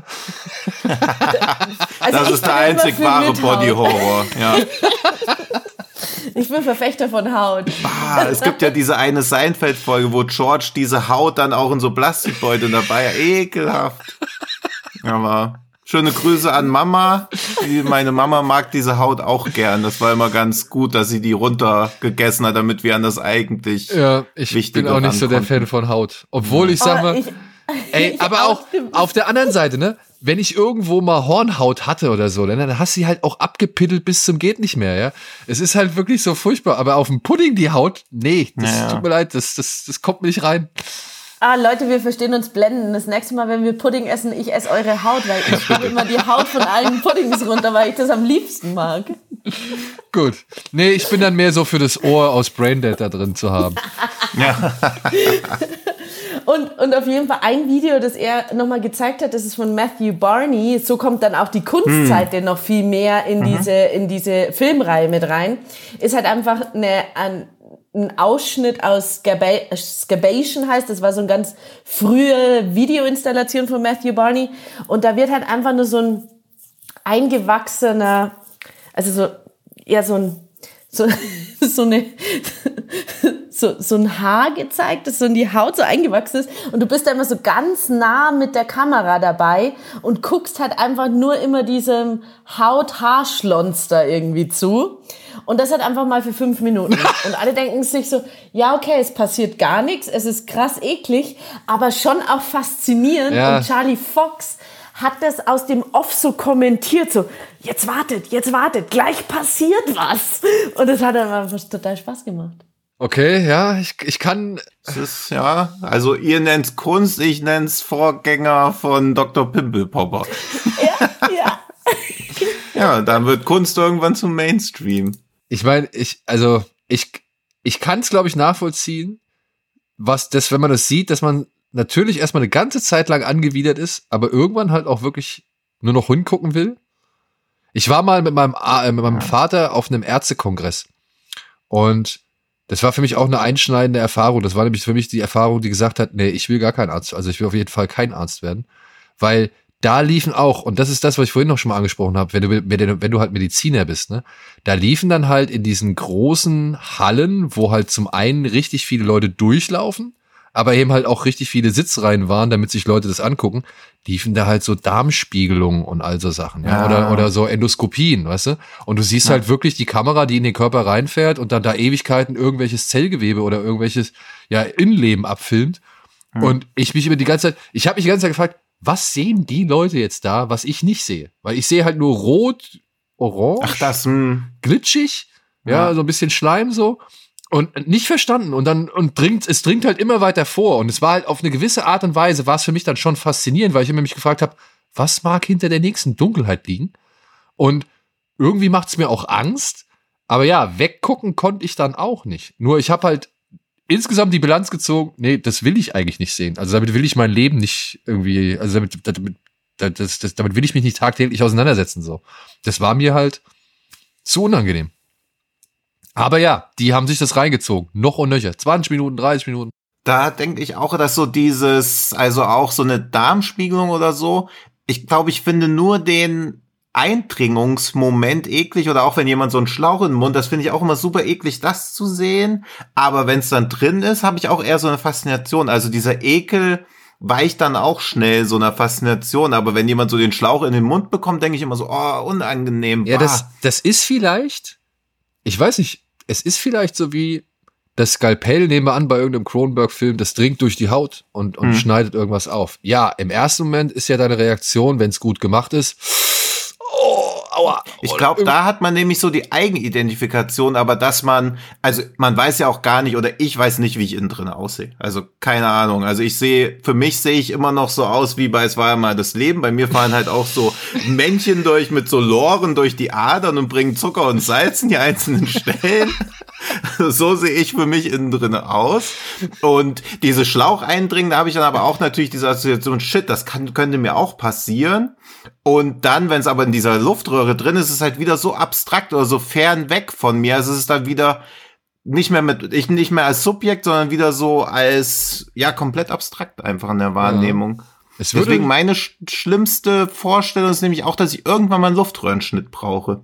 Das finde ich so ekelhaft. Ja, aber das macht man doch mit dem Kugelschreiber. Ja, also das ist doch gelernt. ekelhaft. Also dieses, dass ich da liege, ich krieg das ja auch noch mit und dann rammt mir jemand so einen Kugelschreiber rein und es gibt diese ganz schlimme Stelle bei das süße Jenseits, wo so ein Baby von einer Biene in den Mund gestochen wurde und das liegt so auf dem Beifahrersitz und er guckt die ganze Zeit so rüber, während sie ins Krankenhaus fahren und er will, will das dann mit einem Haustürschlüssel machen. Wie ekelhaft es einfach ist. Also ein Schlüssel in diese keine Ahnung, hier ist ja so eine, aber ich also find, diese Stelle, wo es wohin muss. Bah. Aber ich finde halt zum Beispiel, gerade so ein Luftröhrenschnitt ist für mich immer der Beweis, dafür, also der, der ist eher das Gegenteil. Also der, der, der, der nimmt ja gut, ich werde in dem Moment wahrscheinlich auch froh sein, dass es jemand macht, ja, nicht weil nur das, ist notwendig, aber nicht nur das, nur ich finde so ein Luftröhrenschnitt macht immer eigentlich ganz gut klar, dass der Körper letzten Endes doch noch eine Maschine ist. So. Ja, Mhm, klar, wir ja. haben unser Bewusstsein da oben drin Ja. oder wo auch immer, ja, oder im Herzen und keine Ahnung. Und äh, es, ist, es wird uns erlaubt, sich über uns selbst Gedanken zu machen oder wie wir innen drin aussehen oder was weiß ich.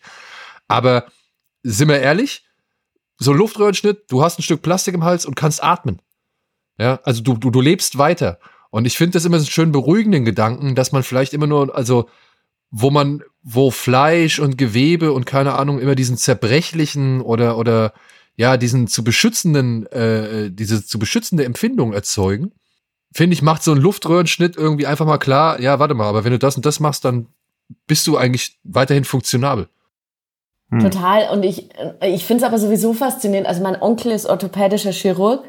Und da ist es natürlich auch nochmal so, der hat irgendwie Zeit seines Lebens nur neue Hüftgelenke, neue Knie und was auch immer was gemacht.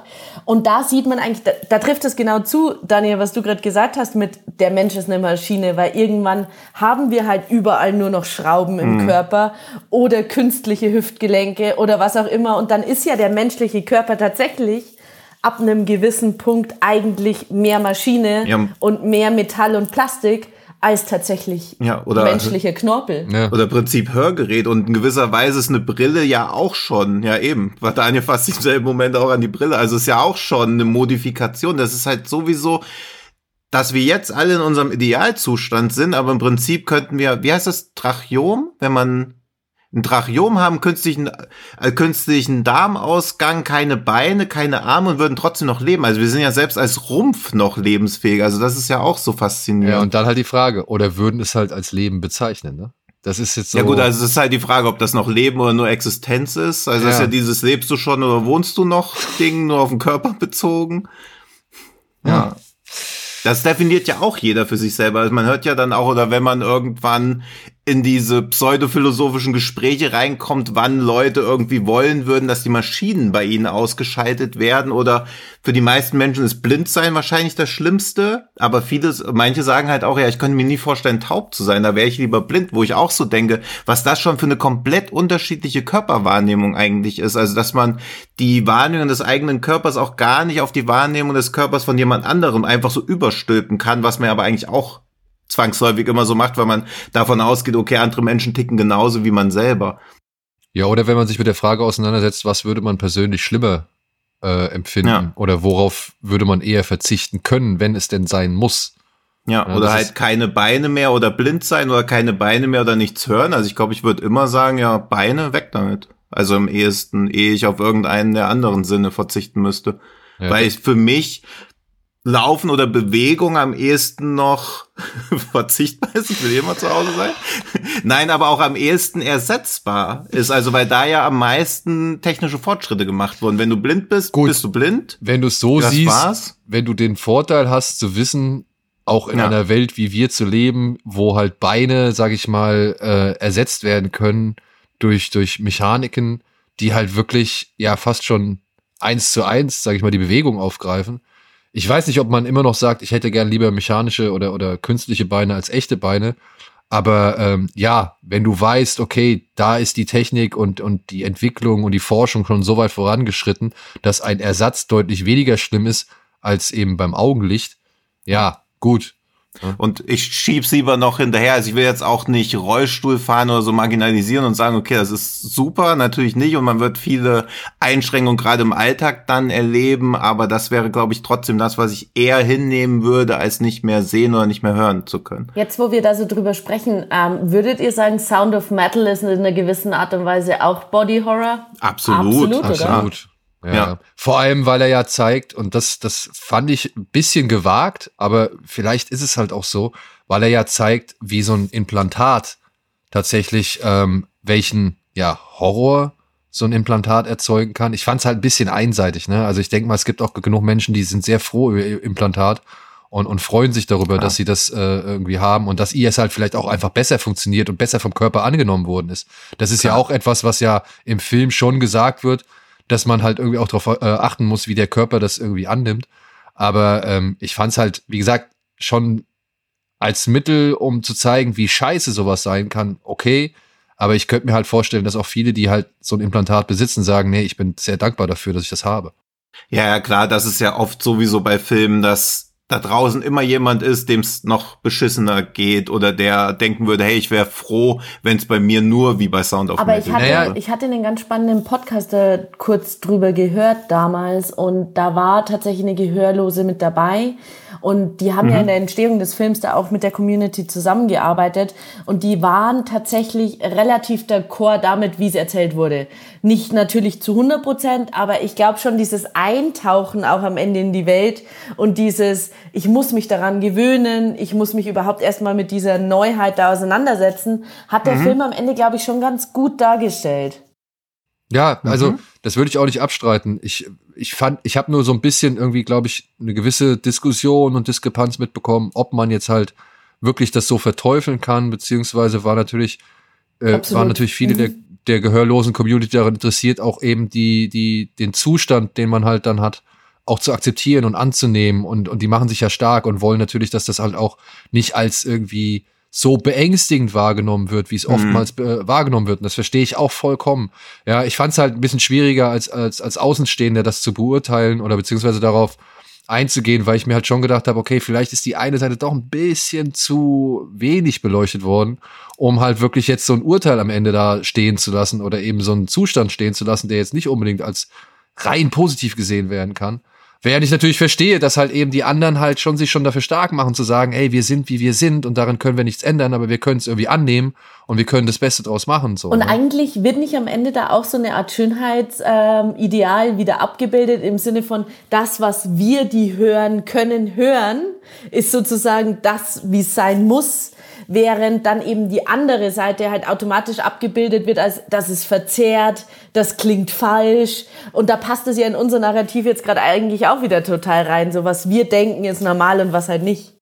Genau. Ja. Und äh, es sollte eigentlich egal sein. Jeder sollte das irgendwie machen können, was er für richtig hält. Und wenn er glaubt, er kann ohne ein solches Gerät leben und, und möchte das machen, dann auf jeden Fall soll er das machen. Und wenn einer sagt, nee, ich will das probieren, weil ich brauche das oder ich will das wieder haben, ähm, dann soll er das auch gerne probieren so. Also beziehungsweise dann soll er das auch gerne machen. Ja? Also das ist halt die Frage, ich glaube, da gibt's kein richtig oder falsch, sondern einfach nur, ich habe mich dafür entschieden oder ich habe mich dafür entschieden. Und Ja, also auch diese individuelle Entscheidung. Deswegen finde ich auch, dass sowas wie Sound of Metal eigentlich viel krasserer Body Horror ist, weil er sich ja nicht dafür entschieden hat, taub zu werden, während der Wissenschaftler bei die Fliege sich für die Experimente entschieden hat. Und dass das so schief geht, war ihm auch nicht bewusst, aber ihm war ja bewusst, dass es schief gehen kann. Also er hat ja quasi schon eingewilligt, hey, ich will das hier machen, vielleicht gehe ich dabei drauf, aber das ist es mir eigentlich wert.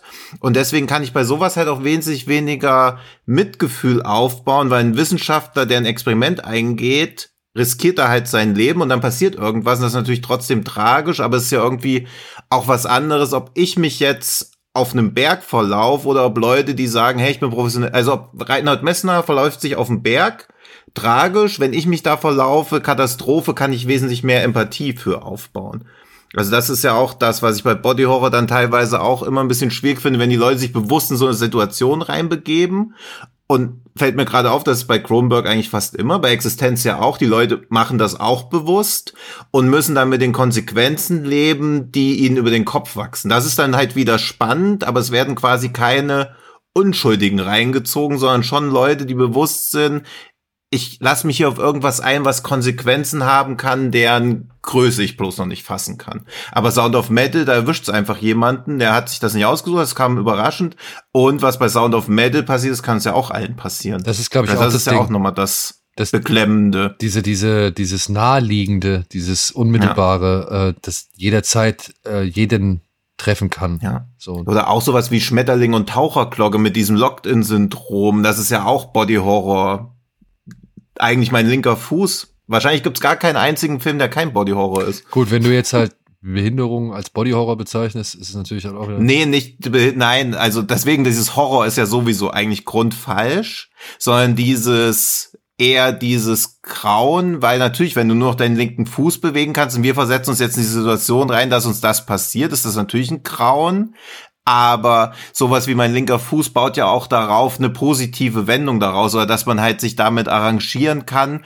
Und deswegen, was du gesagt hast, war ja gerade auch berechtigt, dass ich jetzt Behinderung oder ein Handicap als Bodyhorror empfinde. Aber das ist ja auch ein Narrativ, was in vielen Filmen ist, dass wenn jemand ein Handicap hat, wird auch ausschließlich auf das Handicap runtergebrochen.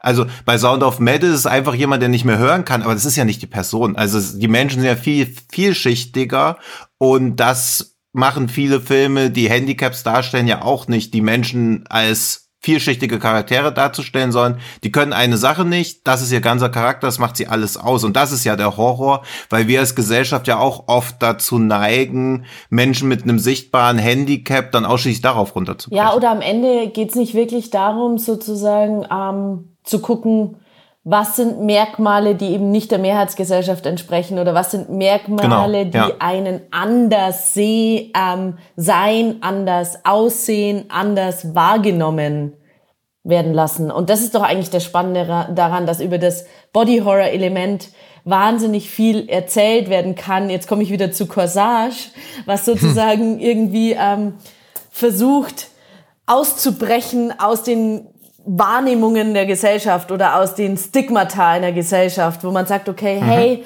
da haben, ich habe da keinen Bock mehr drauf. Und dann erzähle ich es eben über das Element des Body Horrors, weil das diese Geißelung oder dieses Korsett ist, in das ich reingezwängt werde. Oh, jetzt, ist, jetzt habe ich meinen Gedanken verloren, aber den wollte ich noch, der wollte. Du hast irgendwas gesagt. Ja, oder, oder, äh, dass man eben keine Kinder mehr gebären muss, sondern eben Autos. Genau. Ja, zum Beispiel. Oder dass wir halt vielleicht demnächst einfach keine Kinder mehr gebären, sondern eben Menschmaschinen. Ja. Frau Oder gar keine Kinder mehr gebären sollten, weil das der größte Beitrag zum Klimawandel ist. Also das ist ja auch wieder irgendwie eine ganz andere.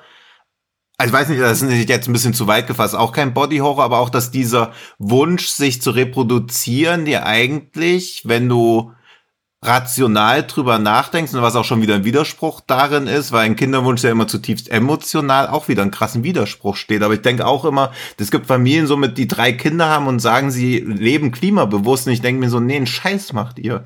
Also bloß weil ihr irgendwie auf Flugreisen verzichtet, habt ihr trotzdem quasi die größten Klimasünden an eurer Hand. Und das ist ja auch alles völlig fein. Aber der größte Beitrag, um den Klimawandel zu verhindern, ist halt keine Kinder mehr in die Welt zu setzen. Und das ist halt auch wieder so ein, das ist mein komplett anderes Thema, weiß ich auch nicht, wie ich da bei Body Horror drauf gekommen bin. Aber du mit deinen Menschmaschinen hast mich da draufgebracht.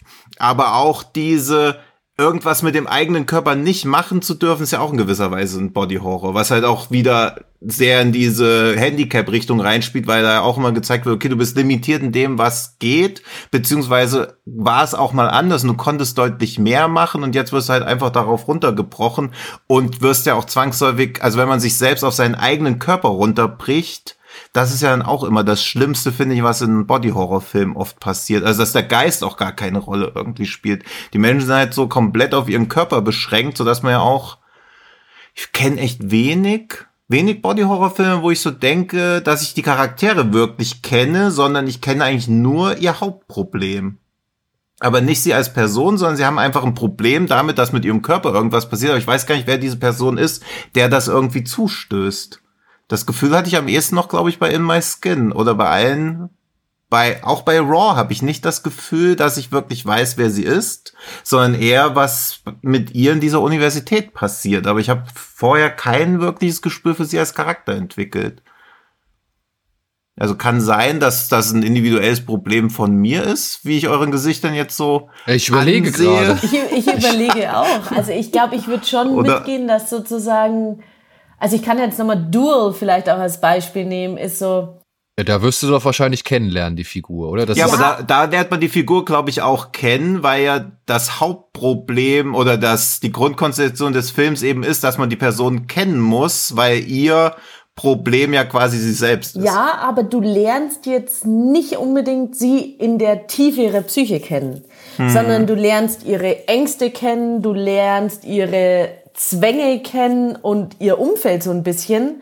Aber ich würde jetzt nicht behaupten, dass es ein Psychogramm oder eine psychische Studie dieser Protagonistin. Also soweit würde ich dann schon gehen, dass halt viel erzählt wird, glaube ich, über eine Künstlichkeit oder, hm. oder eine Oberfläche oder dann auch eine Welt, die erzählt wird und dann eben über Body Horror. Da würde ich schon mitgehen, dass es sozusagen oft nicht unbedingt jetzt in die Tiefe der einzelnen Charaktere reingeht. Ja, also ich meine da auch eher, was ich, also ich habe jetzt auch noch mal kurz meine Gedanken ein bisschen sortiert, dass es eher immer was Beobachtendes Absolut. eigentlich ist. Also auch so Claire Denis, dieser Everyday. Trouble Everyday. Ist er Everyday? Trouble, Trouble Everyday. Everyday ist ja auch eher beobachtend. Also ich glaube, wenn man den mehrmals schaut, kann man auch immer mehr Verständnis für die Figuren aufbringen. Aber ich glaube, bei einmaligen Sehen, ich habe ihn jetzt neu zum ersten Mal in deinem Kino gesehen, wo ich auch so dachte, okay, das ist was, wo ich beobachte. Possession ist auch eher was Beobachtendes. Den würde ich halt auch so in diesen Body Horror reinbringen schon fast. Aber Post bei Entschuldigung. Mach. Ja, nee. Mach, mach. Nee, erzähl nee, ich über, nee, nee, du kannst gerne, weil es klang so, als ob ich noch weitere Gedanken hätte, aber wirklich kein Ja, weil ich finde aber bei Possession wird halt an stärker vermittelt, was hinter den Figuren passiert ist oder was hinter den Figuren steckt, als bei zum Beispiel Trouble Every Day. Ja, ich erinnere mich ja, noch, das absolut. Ich erinnere mich noch ja. an unsere äh, Besprechung, wo wir die Inhaltsangabe vorgelesen haben und wo wir uns danach alle drei einig waren. Ja, das erfährt man anhand des Filmes nicht unbedingt. Ja. Ja. Also das ist so die Sache, je nachdem, wer welchen Schwerpunkt oder welchen Fokus drauf legt, Sachen zu vermitteln. Ne? Also ich meine, äh, wir, ich glaube, bei Duel erfährt man halt einfach deutlich mehr über so eine Figur als eben bei The Thing zum Beispiel, Absolut. wo du halt äh, das, das Notwendigste über jede einzelne Figur weißt und es ja auch gar nicht wirklich darum geht, diese Charaktere zu ergründen, sondern die ja nur stellvertretend sind für eben unsere Paranoia, die wir jetzt äh, vor dem Bildschirm erleben. Ja. Oder, und der ah. einzige Body oder den ich so ein Body Horror reingehe und den ich auch gar nicht so gern mag, der versucht, die Figuren greifbar zu machen, ist Black Swan. Und ich glaube, den mag ich gerade deshalb nicht, weil die ganze Zeit so ihr Charakter irgendwie betont wird und versucht wird, ihn zu greifbar zu machen. Aber dann gibt's halt auch so plakative Rollen wie die Mutter, wo ich mir so denke, irgendwie wäre es mir lieber gewesen, wenn man die Figur nicht versucht hätte, greifbar für den Zuschauer zu machen. Ich, aber sollten das nicht einfach nur Einflüsse sein, die auf sie einwirken, um eben sie zu dem zu machen oder zu dem zu treiben, was letztendlich. Das mag schon sein. Also in meiner Wahrnehmung, also ich habe die Erinnerung dran, dass er schon sehr stark versucht, eine Charakterzeichnung vorzunehmen, die aber so holzschnittartig einfach stattfindet, während die Body Horror Filme oder die, die ich da mit Body Horror Elementen sehen würde, eher versuchen mir eine Atmosphäre zu geben oder ein Gefühl, aber nicht ein Verständnis unbedingt für die Figuren zu wecken. Hm. Was wiederum Corsage aber ja sehr gut gelingt. Eben aber, weil er auch nur diese Elemente benutzt, aber sich nicht primär als Body Horror definiert. Aber dann haben wir doch eigentlich ein, ein, ein Genre, das im Gegensatz hm. zu so vielen anderen Subgenres des, des Horrorgenres eben, ja, sehr viel weiter und breiter wuchern kann oder, oder seine Wurzeln schlagen kann, als jetzt, keine Ahnung, der Teenie-Slasher zum Beispiel. Ja, ja, ja ich habe gerade mal diese Wikipedia-Liste aufgemacht für Body Horror und klar, Wikipedia ist Quelle, bla bla bla. Aber da wird halt auch Autopsy of Jane Doe als Body Horror wo ich auch denke, ja, ja aber ja. wäre mir nie auf, also wäre ich nie auf die Idee gekommen. Dann sowas wie dieser Gaia, den ich ja auch sehr mochte, dieser südafrikanische, wo diese Pilze angreifen. Der Daniel muss schon wieder lachen, ich mochte den aber und ich glaube, ich habe nämlich so ein leichtes Fable für so Umwelthorror und der macht ja auch wieder diese Umwelteinflüsse naja, auch sowas wie, wie äh, Last Weekend oder so Sachen halt oder so. Also wo irgendwas aus der Umwelt oder auch diese The Ruins, wo die Natur quasi die Bedrohung darstellt, das funktioniert bei mir mal ganz gut. Oder The Girl with Und, All the Gifts. Mhm. Ja, der hat wieder nicht so gut funktioniert. Aber auch da, ach, da wird auch wieder so viel irgendwie versucht, mit diesem Charakter nahe zu bringen. Also den fand ich recht tröge in der ersten Hälfte. Da, genau. wo das Lager überfallen wird und sie fliehen ja. müssen. Das fandst du tröge. Ja. Okay. Ja. Mit dem schönen One-Shot da. Okay. Ja, One-Shot okay, den fand ich gut. Ja, aber den fand ich jetzt, den fand ich jetzt nicht so mega, mega gut. Aber um auch mal einen von diesen, weil wir eben noch über dieses, was von innen, also dass Frauen eher Body Horror nicht mögen, der von außen kommt. Und ich habe gerade so drüber nachgedacht, warum das so sein könnte. Und ich kann dieses Kastrationsangst Ding nicht so ganz nachvollziehen. Also wäre natürlich doof, aber ich würde jetzt nicht sagen, dass es signifikant schlimmer ist als Arm ab oder so. Für mich selbst. Gut, Daniel guckt schon wieder. Du würdest lieber Arm ab als Penis ab? Komm. Ich hätte gar nichts gerne ab. Also ja, okay, ich finde die Vergleiche gut, mit was hättest du gern lieber ab echt auch ein bisschen fragwürdig, aber sie gefallen mir. ja, ich weiß. ja, ich finde sie natürlich auch fragwürdig, aber diese, ich glaube halt, dass dieses, das quasi etwas aus dem weiblichen Körper hervorbricht und Kastrationsangst ist, glaube ich, dann das männliche Pendant dazu, würde ich sagen. Und diese Angst ist bei mir jetzt nicht so riesengroß, dass ich jetzt die ganze Zeit drüber nachdenken würde. Aber natürlich fand ich diesen Tease mit dieser Vagina dentata, der glaube ich so um 2010 rauskam, natürlich auch super unangenehm. Und das ist so der einzige Body-Horror-Film, der mir so einfallen würde, wo mal diese Mensch äh, männlichen Urängste irgendwie adressiert werden. Das ist mir nur gerade noch so gekommen. Weil ansonsten passiert wenig mit Kastrationsangst. Es gibt auch wenig Body-Horror, wo das männliche Geschlechtsorgan irgendwie betroffen ist, obwohl das doch eigentlich Low-Hanging Fruits wären. Ist das vielleicht noch mal ein eigenes Subgenre und wir sind einfach noch nicht drauf gestoßen? Ja, aber das gibt's Hoffen echt selten, nicht. oder? ja, ich hoffe auch nicht. Aber eigentlich ist das ja doch das, wo man am ehesten, also wie oft halt Body Horror, der um Schwangerschaften sich dreht, existiert, aber keinerlei und ich meine, für Männer ja, ist es ja so klischeehaft auch noch viel, viel schlimmer, das Geschlechtsorgan. Genau, aber da hätten wir halt ein großes Problem. Wer produziert denn die häufigsten oder meisten äh, Body-Horror-Filme? Das ist ja wahrscheinlich schon A, der englischsprachige Raum, beziehungsweise dann die ja. B, westliche Welt. Und ja. da wir ja doch ein etwas größeres Problem mit dem männlichen Genital als mit dem weiblichen haben, also zumindest was die Darstellung davon angeht, ja. äh, könnte ich mir vorstellen, dass das halt auch ein sehr starker Einfluss darauf ist, dass man halt einfach nicht so oft also ich wette, Kronberg hat bestimmt schon hier und da vorgehabt, irgendwie den einen oder ja. anderen Penis abzutrennen oder zu zeigen, der ja, aber ich finde das malträtiert krass, wird. Oder wird dann rausgeschnitten. Ja, ja, das ja. darf nicht oder gezeigt auch, werden. Auch ne? ironisch, dass quasi es Tabus bei Body Horror gibt, wo das Genre ja eigentlich tabulos sein müsste per se, weil es ja den Körper zeigt, aber dass es da dann trotzdem noch so Punkte gibt. Und was du gerade mit diesem vorwiegend westlich, mir fallen echt auch wenig Body Horror Filme aus dem asiatischen Bereich. Also Organ. Tetsu würde mir einfallen. Organ. Organ. Organ, ja. der ja aber auch eher auf Ekel schon fast setzt, also wo also das machen ja westliche oder gute westliche Body-Horror-Filme setzen ja nicht nur auf Ekel, sondern auch so auf diese anderen Aspekte, aber außer Tetsu würde mir wenig einfallen. Naja, also ob ähm, dieses Body-Horror-Ding ein westliches Phänomen ist oder ob wir einfach blinde Flecken auf unserer filmischen Landkarte nee, haben, hier, das weiß Machine ich nicht. Girl. Mhm. Ja, gut. Machine Gun, ja. würde ich noch sagen. Also es gibt, ich denke, es gibt schon einige. Wir haben es jetzt noch nicht alle auf Aber findest du nicht auch, dass sowas wie Machine Girl eher drauf setzt, weil es halt eher so Schocker, Tabubrechermäßig ist? Oder ist das ein ernsthafter Beitrag? Nee, das ist, also in erster Linie ist es ja eigentlich Trash. Ja.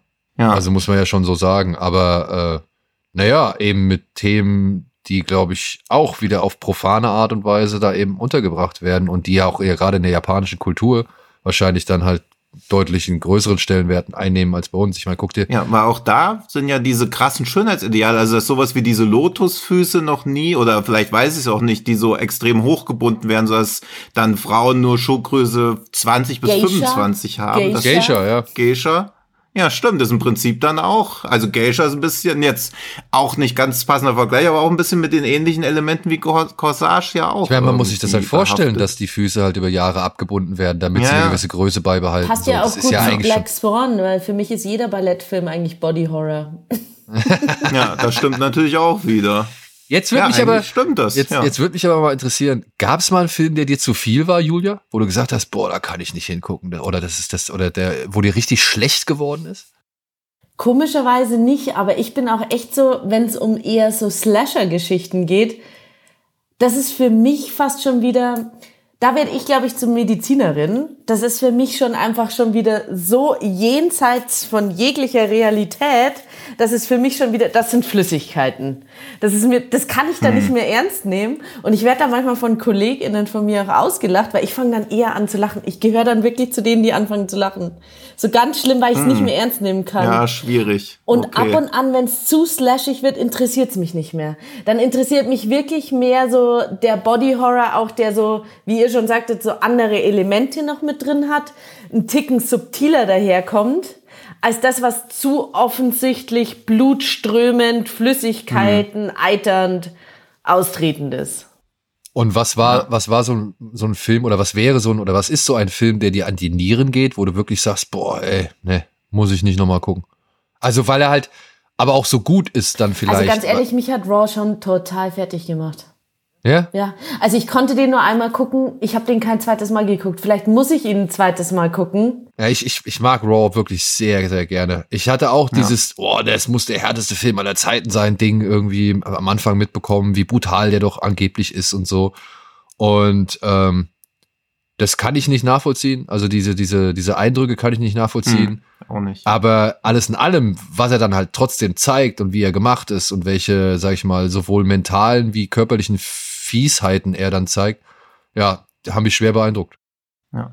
An dem mag ich halt auch, dass ja eigentlich das Groteskeste diese Studentenrituale eigentlich sind und das, was so vermutlich das Spektakuläre oder Schlimme wäre, eben wie Daniel auch schon gesagt hat, so normal dargestellt wird. Also ich mag an Raw halt auch unglaublich gern dieses versöhnliche Ende, was man ja gar nicht erwarten würde, dass so ein Film auch mal auf einer ja nicht heiteren Note, Note und natürlich ist er auch mit diesem Twist, den er am Ende so ein bisschen aufmacht, natürlich auch glaube, das spaltet das Publikum auch. Aber mir hat das unglaublich gut gefallen. Mich hat das auch richtig abgeholt und ich war dann auch happy für Leute, die in einem Body-Horror-Film mitgespielt haben, was ja auch eigentlich selten ist, dass man am Ende dass es da noch eine Zukunft oder eine Lösungsangebot gibt. Meistens endet es ja auch einfach auf so einer tristen Note. Aber wisst ihr, worüber wir eigentlich noch überhaupt nicht gesprochen haben? Was ich jetzt gerade auch äh, noch in, in, in meiner Liste mal gesehen habe, ist natürlich auch das Thema Rassismus und Diskriminierung und Jordan Peele und Get Out und ja, Us mhm. und jetzt kommt Nope, auf den ich mich wahnsinnig freue.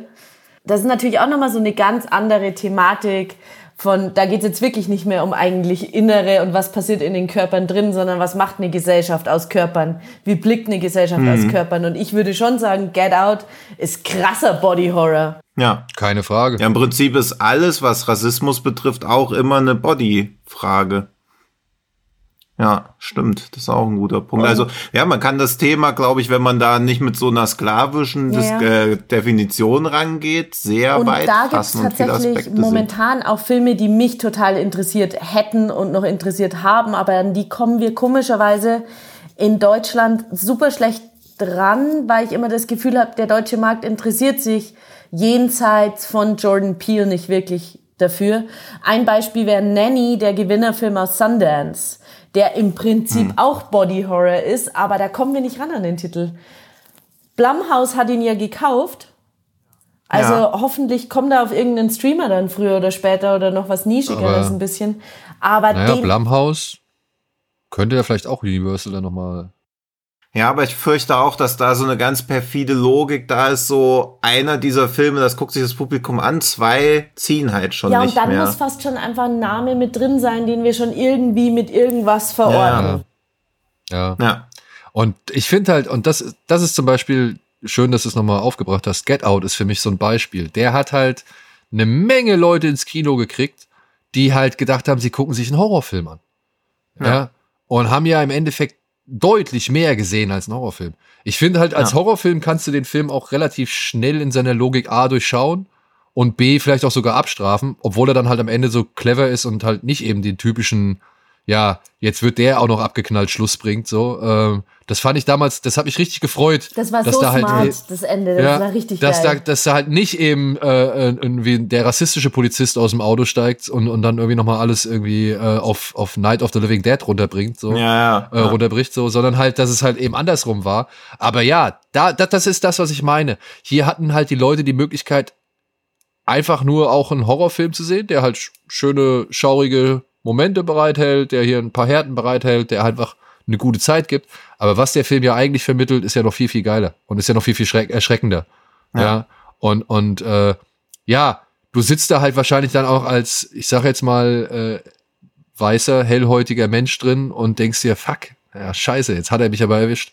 Ja. Und das finde ich das Clevere an diesem Film, dass er dir halt sowohl eine gute Zeit geben kann, als eben halt auch dich zum Denken bringt, wenn du halt ein vernünftig aufgeklärter oder denkender Mensch bist. So. Ja. Und, und äh, das ist halt dann auch ein Film, der von Leuten gesehen werden kann, die ihn sich normalerweise vielleicht gar nicht angucken würden. Wüssten sie denn, worum es eigentlich geht?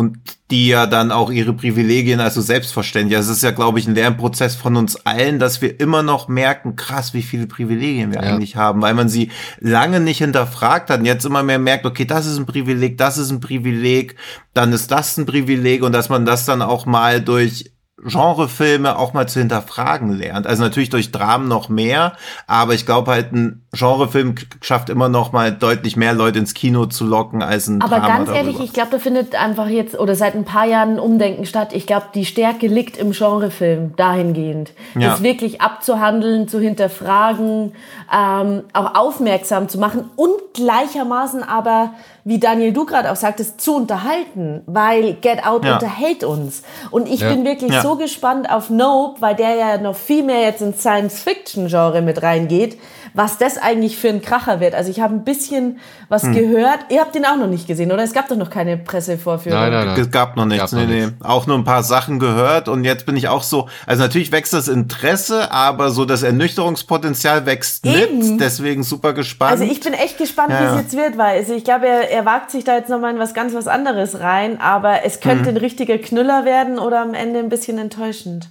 Naja, kommt ja. immer drauf an, ne? Ich meine, ich fand schon ich finde ja Ass ein bisschen, ich gebe es zu, ich finde ein bisschen geiler als, als Get Out, weil ich halt eben dieses Fabulieren mag und die Leerstellen hm. mag, die äh, Peel da am Ende offen lässt. Und ähm, ich hatte sehr viel Spaß, mir so gewisse Lücken, die die Ass hinterlässt, äh, selbst zu füllen und da so meine Gedanken drum kreisen zu lassen. Ich sehe zum einen halt die Allegorie, aber wie gesagt, ich habe auch zum anderen so die Vorstellung von eben halt eben dieses Kopfkino von eben so einer Parallelgesellschaft da. Und das finde ich irgendwie cool. Also ich finde das cool. Ja. Ich muss nicht immer alles ausformuliert bekommen. So, ähm, ich, ich stehe auf gewisse Erklärungen, klar. Aber so, wenn du die notwendigsten Informationen lieferst, bin ich immer bereit dazu, mir den Rest schön auszuschmücken. So und das äh, fand ich bei war mir bei Us etwas mehr gegeben als bei Get Out. Und deswegen, ich hoffe, er geht da auch, also ich hoffe, die Zuschauer oder der Zuschauer lässt ihm ein bisschen mehr Spielraum.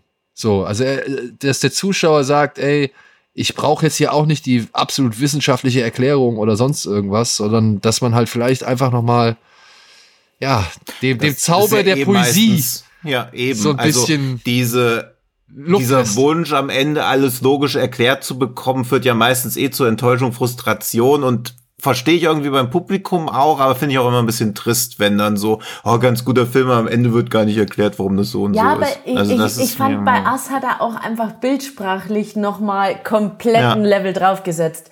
Und ja. ich habe das Gefühl, das könnte bei Nope jetzt nochmal mehr passieren. Ja. Und darauf freue ich mich. Also wie du sagst, Allegorien, die Symbolhaftigkeit der Bilder, die dann nicht mehr aufgelöst werden. Also einfach auch diese Menschenkette bei Us, ja. die ins Unendliche geht. Das war so Das fand geil. ich super. Das fand ich ja. eine geile, weil, ja, warum stehen die da? Wie können die da jetzt stehen? Bla, bla, bla. Okay, ich, ey, alles cool. Kannst du mir wirklich zu Tode analysieren. Fein für mich. Aber jetzt denk doch einfach mal drüber nach, dass die wirklich von ja, einem Ende zum Amerikas zum anderen stehen würde, was das für ein Zeichen ja. ist. Ja, was das bedeutet, dass nämlich da jemand hm. ist, der wirklich jahrelang gewusst hat, dass die da sind und uns trotzdem irgendwie in dem Glauben gelassen hat, die wären nicht da. Ja, also ja. das finde ich ja das Spannende. Das ist ja das, das sind ja diese, diese Gedanken, die es ja irgendwie so rund machen und so geil machen und irgendwie, weiß ich nicht, ja, halt eben Kino Kino sein lassen. So, also das ist, das will man doch eigentlich meiner Ansicht nach auch von einem Horrorfilm. Absolut. Ja.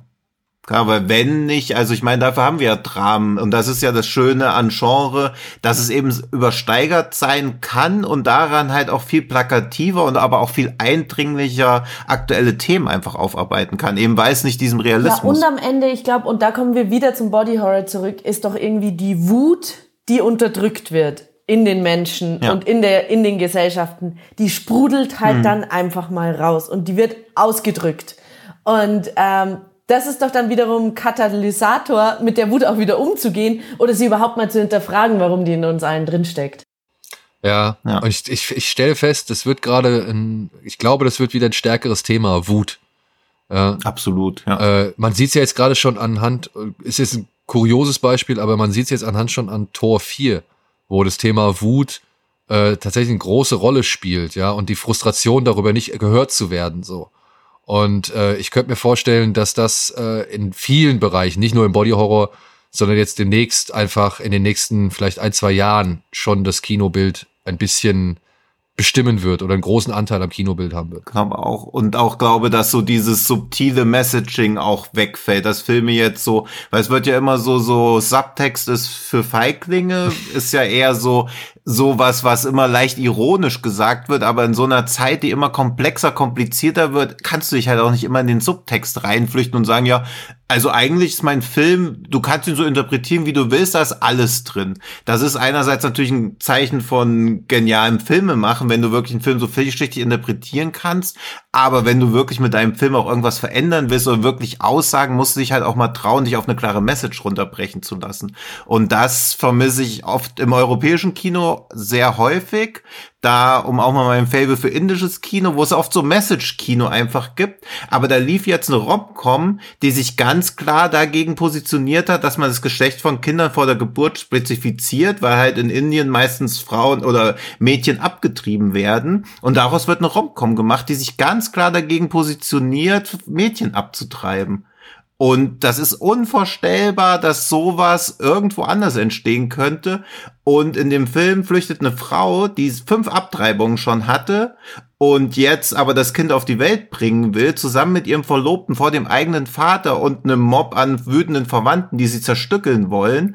Und das ist eine komplett uplifting Romcom geworden, die trotzdem eine Message mitbringt. Also sowas geht halt auch, obwohl es auch ein krasser Body-Horror-Film ist, weil sie am Ende dann versuchen, das Krankenhaus zu stürmen mit hunderten von Leuten, um sie da rauszuholen, wenn sie das Kind entbehrt. Und man denkt so, Alter, wie kann sowas lustig sein und wie kann sowas mich mit einem positiven Gefühl rauslassen, aber eben weil es diese Botschaft aussenden vertreten will und damit ja auch Leute erreicht. Also es hat halt eine riesen Diskussion in Indien ausgelöst und diese jetzt kann ich das Wort wieder nicht aussprechen, pränatale Geburtsdiagnostik ist in Indien ja inzwischen auch verboten, während das in Deutschland eine ganz normale Standardprozedur ist, weil alle wissen wollen, was sie für ein Kind, also was das Geschlecht ist, während es in Indien einfach verboten ist, eben weil, wenn es ein Mädchen wird, ist die Abtreibungsgefahr zu hoch. Ja. Und und das ist halt so noch mal eine ganz andere politische, soziale Dimension vom Body Horror, dass du als Frau darüber gar keine Kontrolle eigentlich hast, wenn die Familie das sagt. Natürlich ändert sich das in der Gesellschaft auch rapide, aber allein, dass ein Kinofilm darüber notwendig ist, wo jemand die Hauptrolle spielt, auf Instagram 40 Millionen Follower hat, also wo auch einer der größten Stars einfach sagt, hey, ich finde es wichtig, da die Hauptrolle zu spielen. War natürlich auch ein katastrophaler Box-Office-Flop, weil sich natürlich trotzdem niemand mit dem Thema auseinandersetzen möchte, aber es wurde immer probiert. Und ist es dann vielleicht, ich meine, wir haben jetzt auch schon hier und also im Gespräch festgestellt, Body Horror will natürlich auch schocken. Mhm. Ist der Shock Value mittlerweile noch ein Mittel, um Aufmerksamkeit zu generieren? Das ist, glaube ich, die, die mhm. große Frage, oder? Weil merkt man ja nicht beim Cronenberg oder beim Marketing zum neuen Cronenberg-Film eigentlich nicht, weil ich glaube, es distanziert die Leute vielleicht auch, weil wer geht wirklich, also klar, wir gehen ins Kino, um geschockt zu werden, oder nicht ausschließlich, aber wenn wir irgendwo hören, da kommt ein Schocker, denken wir geil, geil, geil. Aber niemand denkt ja, cool, ein Date-Movie, da werden wir richtig geschockt und haben keinen Bock rumzuknutschen, weil es so eklig wird. Also ja, das also Mainstream oder 90 Prozent des Publikums werden, glaube ich, vom Shock-Value eher abgeschreckt. Beziehungsweise bedarf es jetzt anderer Shock-Value. Ich meine, äh, vielleicht erinnert ihr euch noch damals Basic Instinct, ne? Was hm. war das für ein Skandal, beziehungsweise für eine Aufregung? Oh, die Frau spreizt ihre Beine und wir sehen alles. Aber das hat, das ist aber auch, also, aber das hat dem hm? Film letztendlich geholfen. Ja, aber auch das ist ja so, also dass der Skandal an dem Film ist, dass eine Frau die Speine spreizt und nicht, dass am Anfang jemand mit einem Eispickel das Auge ausgestochen bekommt. Ja. Also das sagt ja auch wieder viel das, das, über die. Aber das meine ich, ne? Also was hm. bringt dir eine Härte im Body Horror oder bringt dir eine Härte im Body Horror heute noch irgendwas, außer dass der Zuschauer, der das halt bereit ist, sich anzuschauen, vielleicht angeekelt wird oder halt eben schon irgendeine gewisse also, Botschaft versteht, aber reicht es oder hilft es dir noch für deinen Film? Weil wir haben ja gesagt. Nicht. Ich glaube ne? auch nicht. Also ich glaube, aber da, da sind wir wieder bei einem ganz anderen Thema. Da habe ich mich letztens erst für Projektionen drüber unterhalten. Skandale, Skandalfilme oder Hypes. Also ich meine, was funktioniert denn heute? Ich meine, warum hm. funktionieren dann gewisse Serien wie Squid Game? Weil sie auf einmal gehypt werden ohne Ende durch irgendwelche Algorithmen und weil es die richtigen Leute gesehen haben und dann ist auf einmal Gewalt wieder ein Thema, während Filme, die offensichtlich Gewalt abbilden, viel krasser abbilden, erstmal nicht so ein gehyptes Thema werden. Also ich glaube, unsere Welt funktioniert jetzt einfach mittlerweile ganz anders, auch in dem, wie man Entdeckungen macht, filmische Entdeckungen macht, wie die marketingtechnisch betreut und gesetzt werden. Ich glaube, das sind die Mechanismen heute einfach ganz andere. Ja. ja. Also, es ist jetzt so, so etwas, was ich mich jetzt nochmal gefragt habe, weil wir hatten früher natürlich schon irgendwie, ja, okay, jetzt hole ich, jetzt gehe ich, greife ich ganz weit zurück, ne? Aber wir hatten den andalusischen Hund, und wir hatten das hm. Auge mhm. und es war, und das, über das Ding redet man heute noch. Ja. Wir hatten Alien, wir hatten den Chestbuster und über, das, über den Film redet man heute noch. Natürlich aufgrund auch aller anderen Qualitäten, die diese Filme mit sich bringen. Mhm. Das will ich gar nicht abstreiten. Aber es war schon auch immer mal wieder so, dass gewisse Szenen in ihrer Härte, in ihrer Drastik eben dafür gesorgt haben, dass so ein Film halt in die breite Aufmerksamkeit gerät und halt geguckt wird. Ja. Weil du auch weniger Angebot hattest. Aber aktuell, also du kannst aktuell Walking Dead gucken, du kannst The Boys gucken, du kannst The Sadness gucken, wie will da, willst du da mit Gewalt noch irgendwie aber, gucken? Ja, aber, also das, aber The Boys zum Beispiel, bestes Beispiel. Hm. The Boys. Ja. The Boys lässt in den ersten 15 Minuten der dritten Staffel einen kleinen Mann in den Penis eines anderen Mannes äh, äh, krabbeln und der muss niesen und plötzlich zerplatzt er. Aber du hast auf jeden ja. Fall direkt wieder die Schlagzeile und alle Leute sagen, Alter, oh, oh, oh, The Boys Staffel 3 fängt schon wieder an. Ich ja, will nicht sagen, ja dass, halt das, so dass das Hype ist. Nee, also ich will nicht abstreiten, dass das Hype ist und kein richtiger Skandal.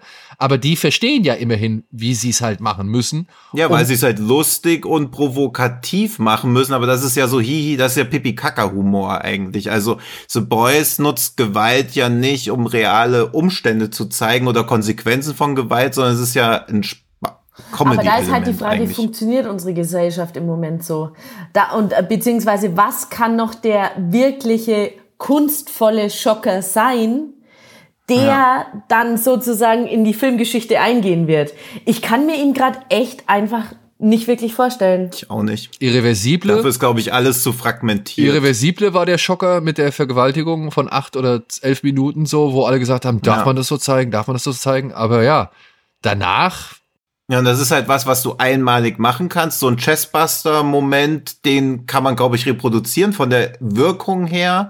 Aber über die reine Länge einer Szene oder so zu gehen, das, also irreversible, klar ist das so ein Schockmoment gewesen, aber auch in einem viel kleineren Maßstab natürlich auch sowas wie aber, Alien aber oder so. das war die Szene, die diesen Film transportiert hat. Also jeder hat über diese, also die Leute haben über diese Szene diskutiert, die Leute haben diese ja, Szene. Ja, aber das ist, ja, aber ich finde das halt auch grundfalsch, dass Leute dann, also sowas wie Irreversible ist ja kein Mutprobenfilm. Also das finde ich eh mal ganz, ganz schlimm, wenn so Filme wie so eine Art Mutprobe dann auf einmal propagiert werden. Bei sowas wie Sadness finde ich es noch kraftbar, auch da nervt sich natürlich, aber das haben wir auch in unserer Rezension zu Animals versucht klarzumachen, dass sowas keine Mutprobe oder irgendwas oder wo man sich irgendwas beweisen soll, was man alles aushalten kann. Das finde ich eh immer eine ganz schlimme Herangehensweise, wenn so geguckt wird, wie viel kann man eigentlich ertragen, weil das ja geht eigentlich im, also wenn man dazu Filme braucht und keine Nachrichten, ist eh irgendwas schiefgelaufen in der eigenen emotionalen Verkabelung im Kopf irgendwie.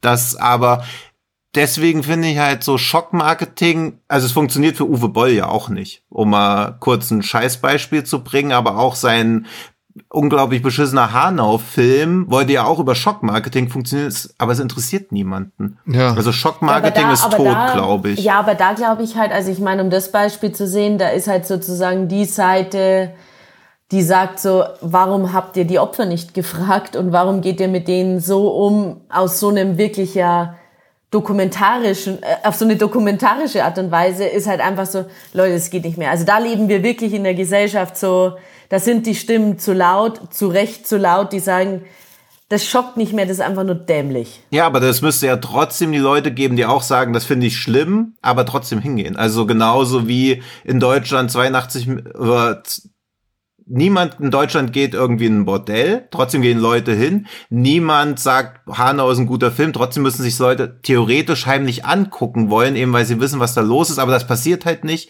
eben weil Schockmarketing nicht mehr funktioniert. Also ich glaube, es ist natürlich auch so diese natürlich sehr richtige und berechtigte moralische Empörung darüber, dass sowas entsteht und dieser Boykott aber es finden nicht mal diese in der Grauzone statt, dass die Leute sich das trotzdem heimlich angucken wollen. Es interessiert einfach nicht mehr, wenn Schockmarketing eingesetzt wird. Also müsste der reine Body Horror an sich per se keine Chance mehr haben, oder? Weil man. Na, aber ging ja immer über einen Schockmoment. Also, also die Fliege hat so ein, zwei, aber viele andere fallen mir jetzt nicht. Also bei Existenz wüsste ich jetzt keinen, dass das der Moment war oder so, wo man dann so. Oh.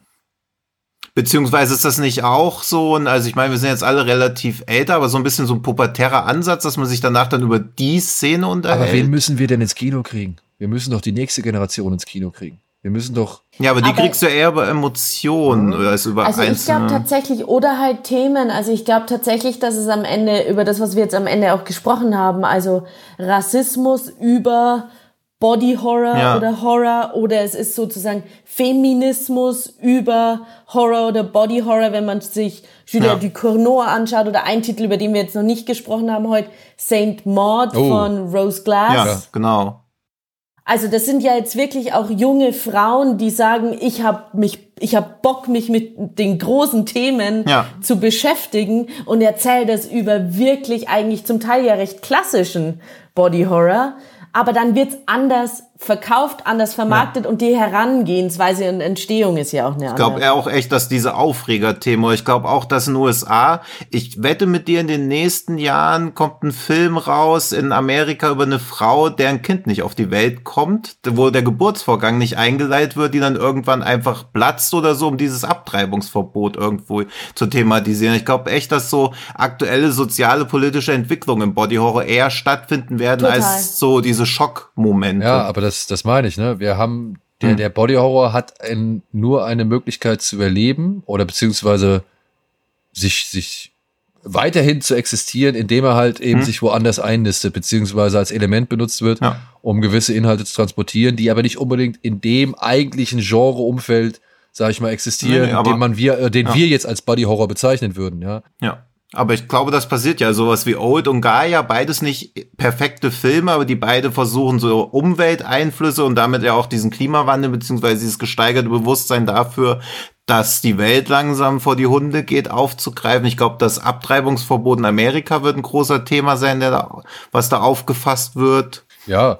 Ich und, und ja, und dann aber auch, ähm, was Frau Ducournau gemacht hat, halt, wie der Mensch demnächst äh, weil ich mir, also in seiner nächsten Form vielleicht genau, entstehen das, wird ja. oder, oder, oder da sein wird. Ähm, ja, ja, dieses Mensch-Maschine-Thema, klar. Genau. Äh, ich meine, gut, das hatten wir schon mit Fritz Lang, aber. es, ist, es ist endlos ja, aber schön. Das ist, das, ja, ja. aber das ist ja auch so dieser, dieser Drang nach unendlichem Leben sche scheint ja jeden Tag wieder näher zu rücken. Und es war halt bei Fritz Lang natürlich auch schon, dass man dachte, okay, in 20 Jahren wird die Medizin so weit sein, dass wir unendlich leben können. Ey, Jetzt ist es immer noch nicht. Und wartet ab. Und wenn dann noch irgendwann rauskommen sollte, dass, also wie künstlich Corona eigentlich war, ja, oder Covid-19, sagen wir es mal so, wie künstlich Covid-19 hm. eigentlich war.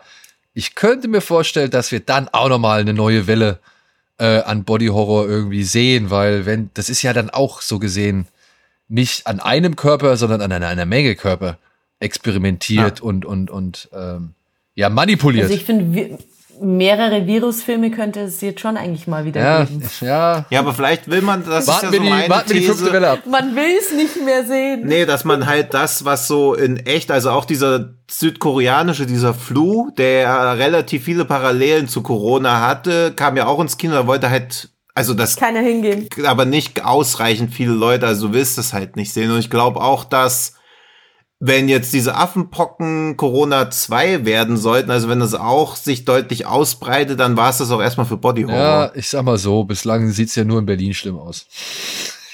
Ja. Tja, auch so Viren haben halt ihren Stolz. Grüße nach Hamburg. ah, ja. Du, ja. ey, bitte, ich bin stolz. Also beziehungsweise, ihr könnt den Stolz da gerne behalten. Ja. Nee, aber das denke ich also so, solange die Realität nicht das Kino überbietet, ist, glaube ich, Body Horror weiterhin Bestandteil und wird, glaube ich, auch normalisierterer Bestandteil von viel mehr Filmen, wie wir jetzt auch festgestellt haben, dass man, wenn man entsprechend viel Interpretationswillen mitbringt, man in vielen Filmen Body Horror Elemente auch sehen kann. Ja. Absolut. Und ich hoffe, ja. es werden sich jetzt auch einige Damen und Herren sich den ein oder anderen Film, den wir hier zum einen genannt haben, oder der vielleicht halt auch eben mit dem Thema Body Horror verbunden ist, anschauen, denn man hat ja festgestellt, es muss nicht immer nur eklig und glitschig sein, sondern es kann ja. auch halt eben in andere Bereiche reingehen. Wir haben jetzt schon gut zwei Stunden auf der Uhr. Ich äh, würde jetzt Julia, glaube ich, an dieser Stelle auch mal entlassen, beziehungsweise ich bedanke mich herzlich äh, für all die Sachen, die sie erzählt hat und für die Einblicke, die sie gegeben hat. Was steht, jetzt nur mal kurz, was steht so als nächstes jetzt bei dir auf dem Programm?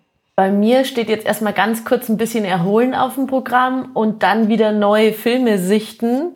In Norwegen, in Haugesund dieses Mal und dann mhm. Toronto. Oh. Und dann über, überlege ich auch vielleicht nach Sitges zu fahren. Ja, Schau mal. ja, ja ey, wenn du nach ja. Sitges fährst und äh, wir haben es ja auch fest vor, dann sag ja. gerne Bescheid. Äh, wir sind, das mache ich. Wir sind vor Ort und äh, bestimmt können wir sich über den einen noch einen Podcast Genau, machen. können wir noch einen Podcast machen. Ja.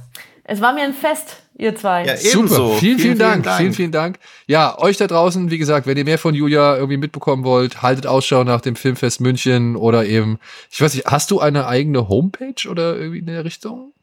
Nö, ich bleibe im Netz anonym. Ich ähm, auf okay. Instagram kann man mir followen. Da mache ich tatsächlich relativ viele spaßige Sachen. Und ansonsten mache ich jetzt dann auch wieder Projektionen Podcast. Und dann können wir mal gucken, ob wir wieder plaudern. Ja, wunderbar. Ja, Wunderbar. Perfekt. Cool. So machen wir das. Dann äh, danke ich euch an dieser Stelle, die alle, die zugehört haben. Vielleicht ist das Thema Body Horror für euch ja auch cool. Nennt uns gerne doch mal ein Beispiel von, von euren Body Horror. Also was ist, was ist für euch Body Horror, beziehungsweise welcher Body Horror hat bei euch Spuren hinterlassen oder eben hat euch beeindruckt? Das wäre cool. Das könnt ihr natürlich machen, indem ihr uns auf den sozialen Medien folgt und äh, abonniert und uns da gerne, sag ich mal, kontaktiert. Und natürlich freuen wir uns auch, wenn ihr bei Spotify oder iTunes mal hier und da eine Bewertung vorbei äh, schickt. Oder ja, wenn ihr hier bei den Kollegen von Fred Carpet nochmal den einen oder anderen Blick riskiert. Und natürlich auch gerne bei den Kollegen von Projektion vorbeischauen. Die haben auch, wie gesagt, immer sehr, sehr spannende und interessante Themen. Mhm. An dieser Stelle vielen Dank, Tino. Vielen Dank, Julia. Und vielen Dank euch da draußen fürs Zuhören. Bis zum nächsten Mal. Tschüss. Tschüss. Ciao.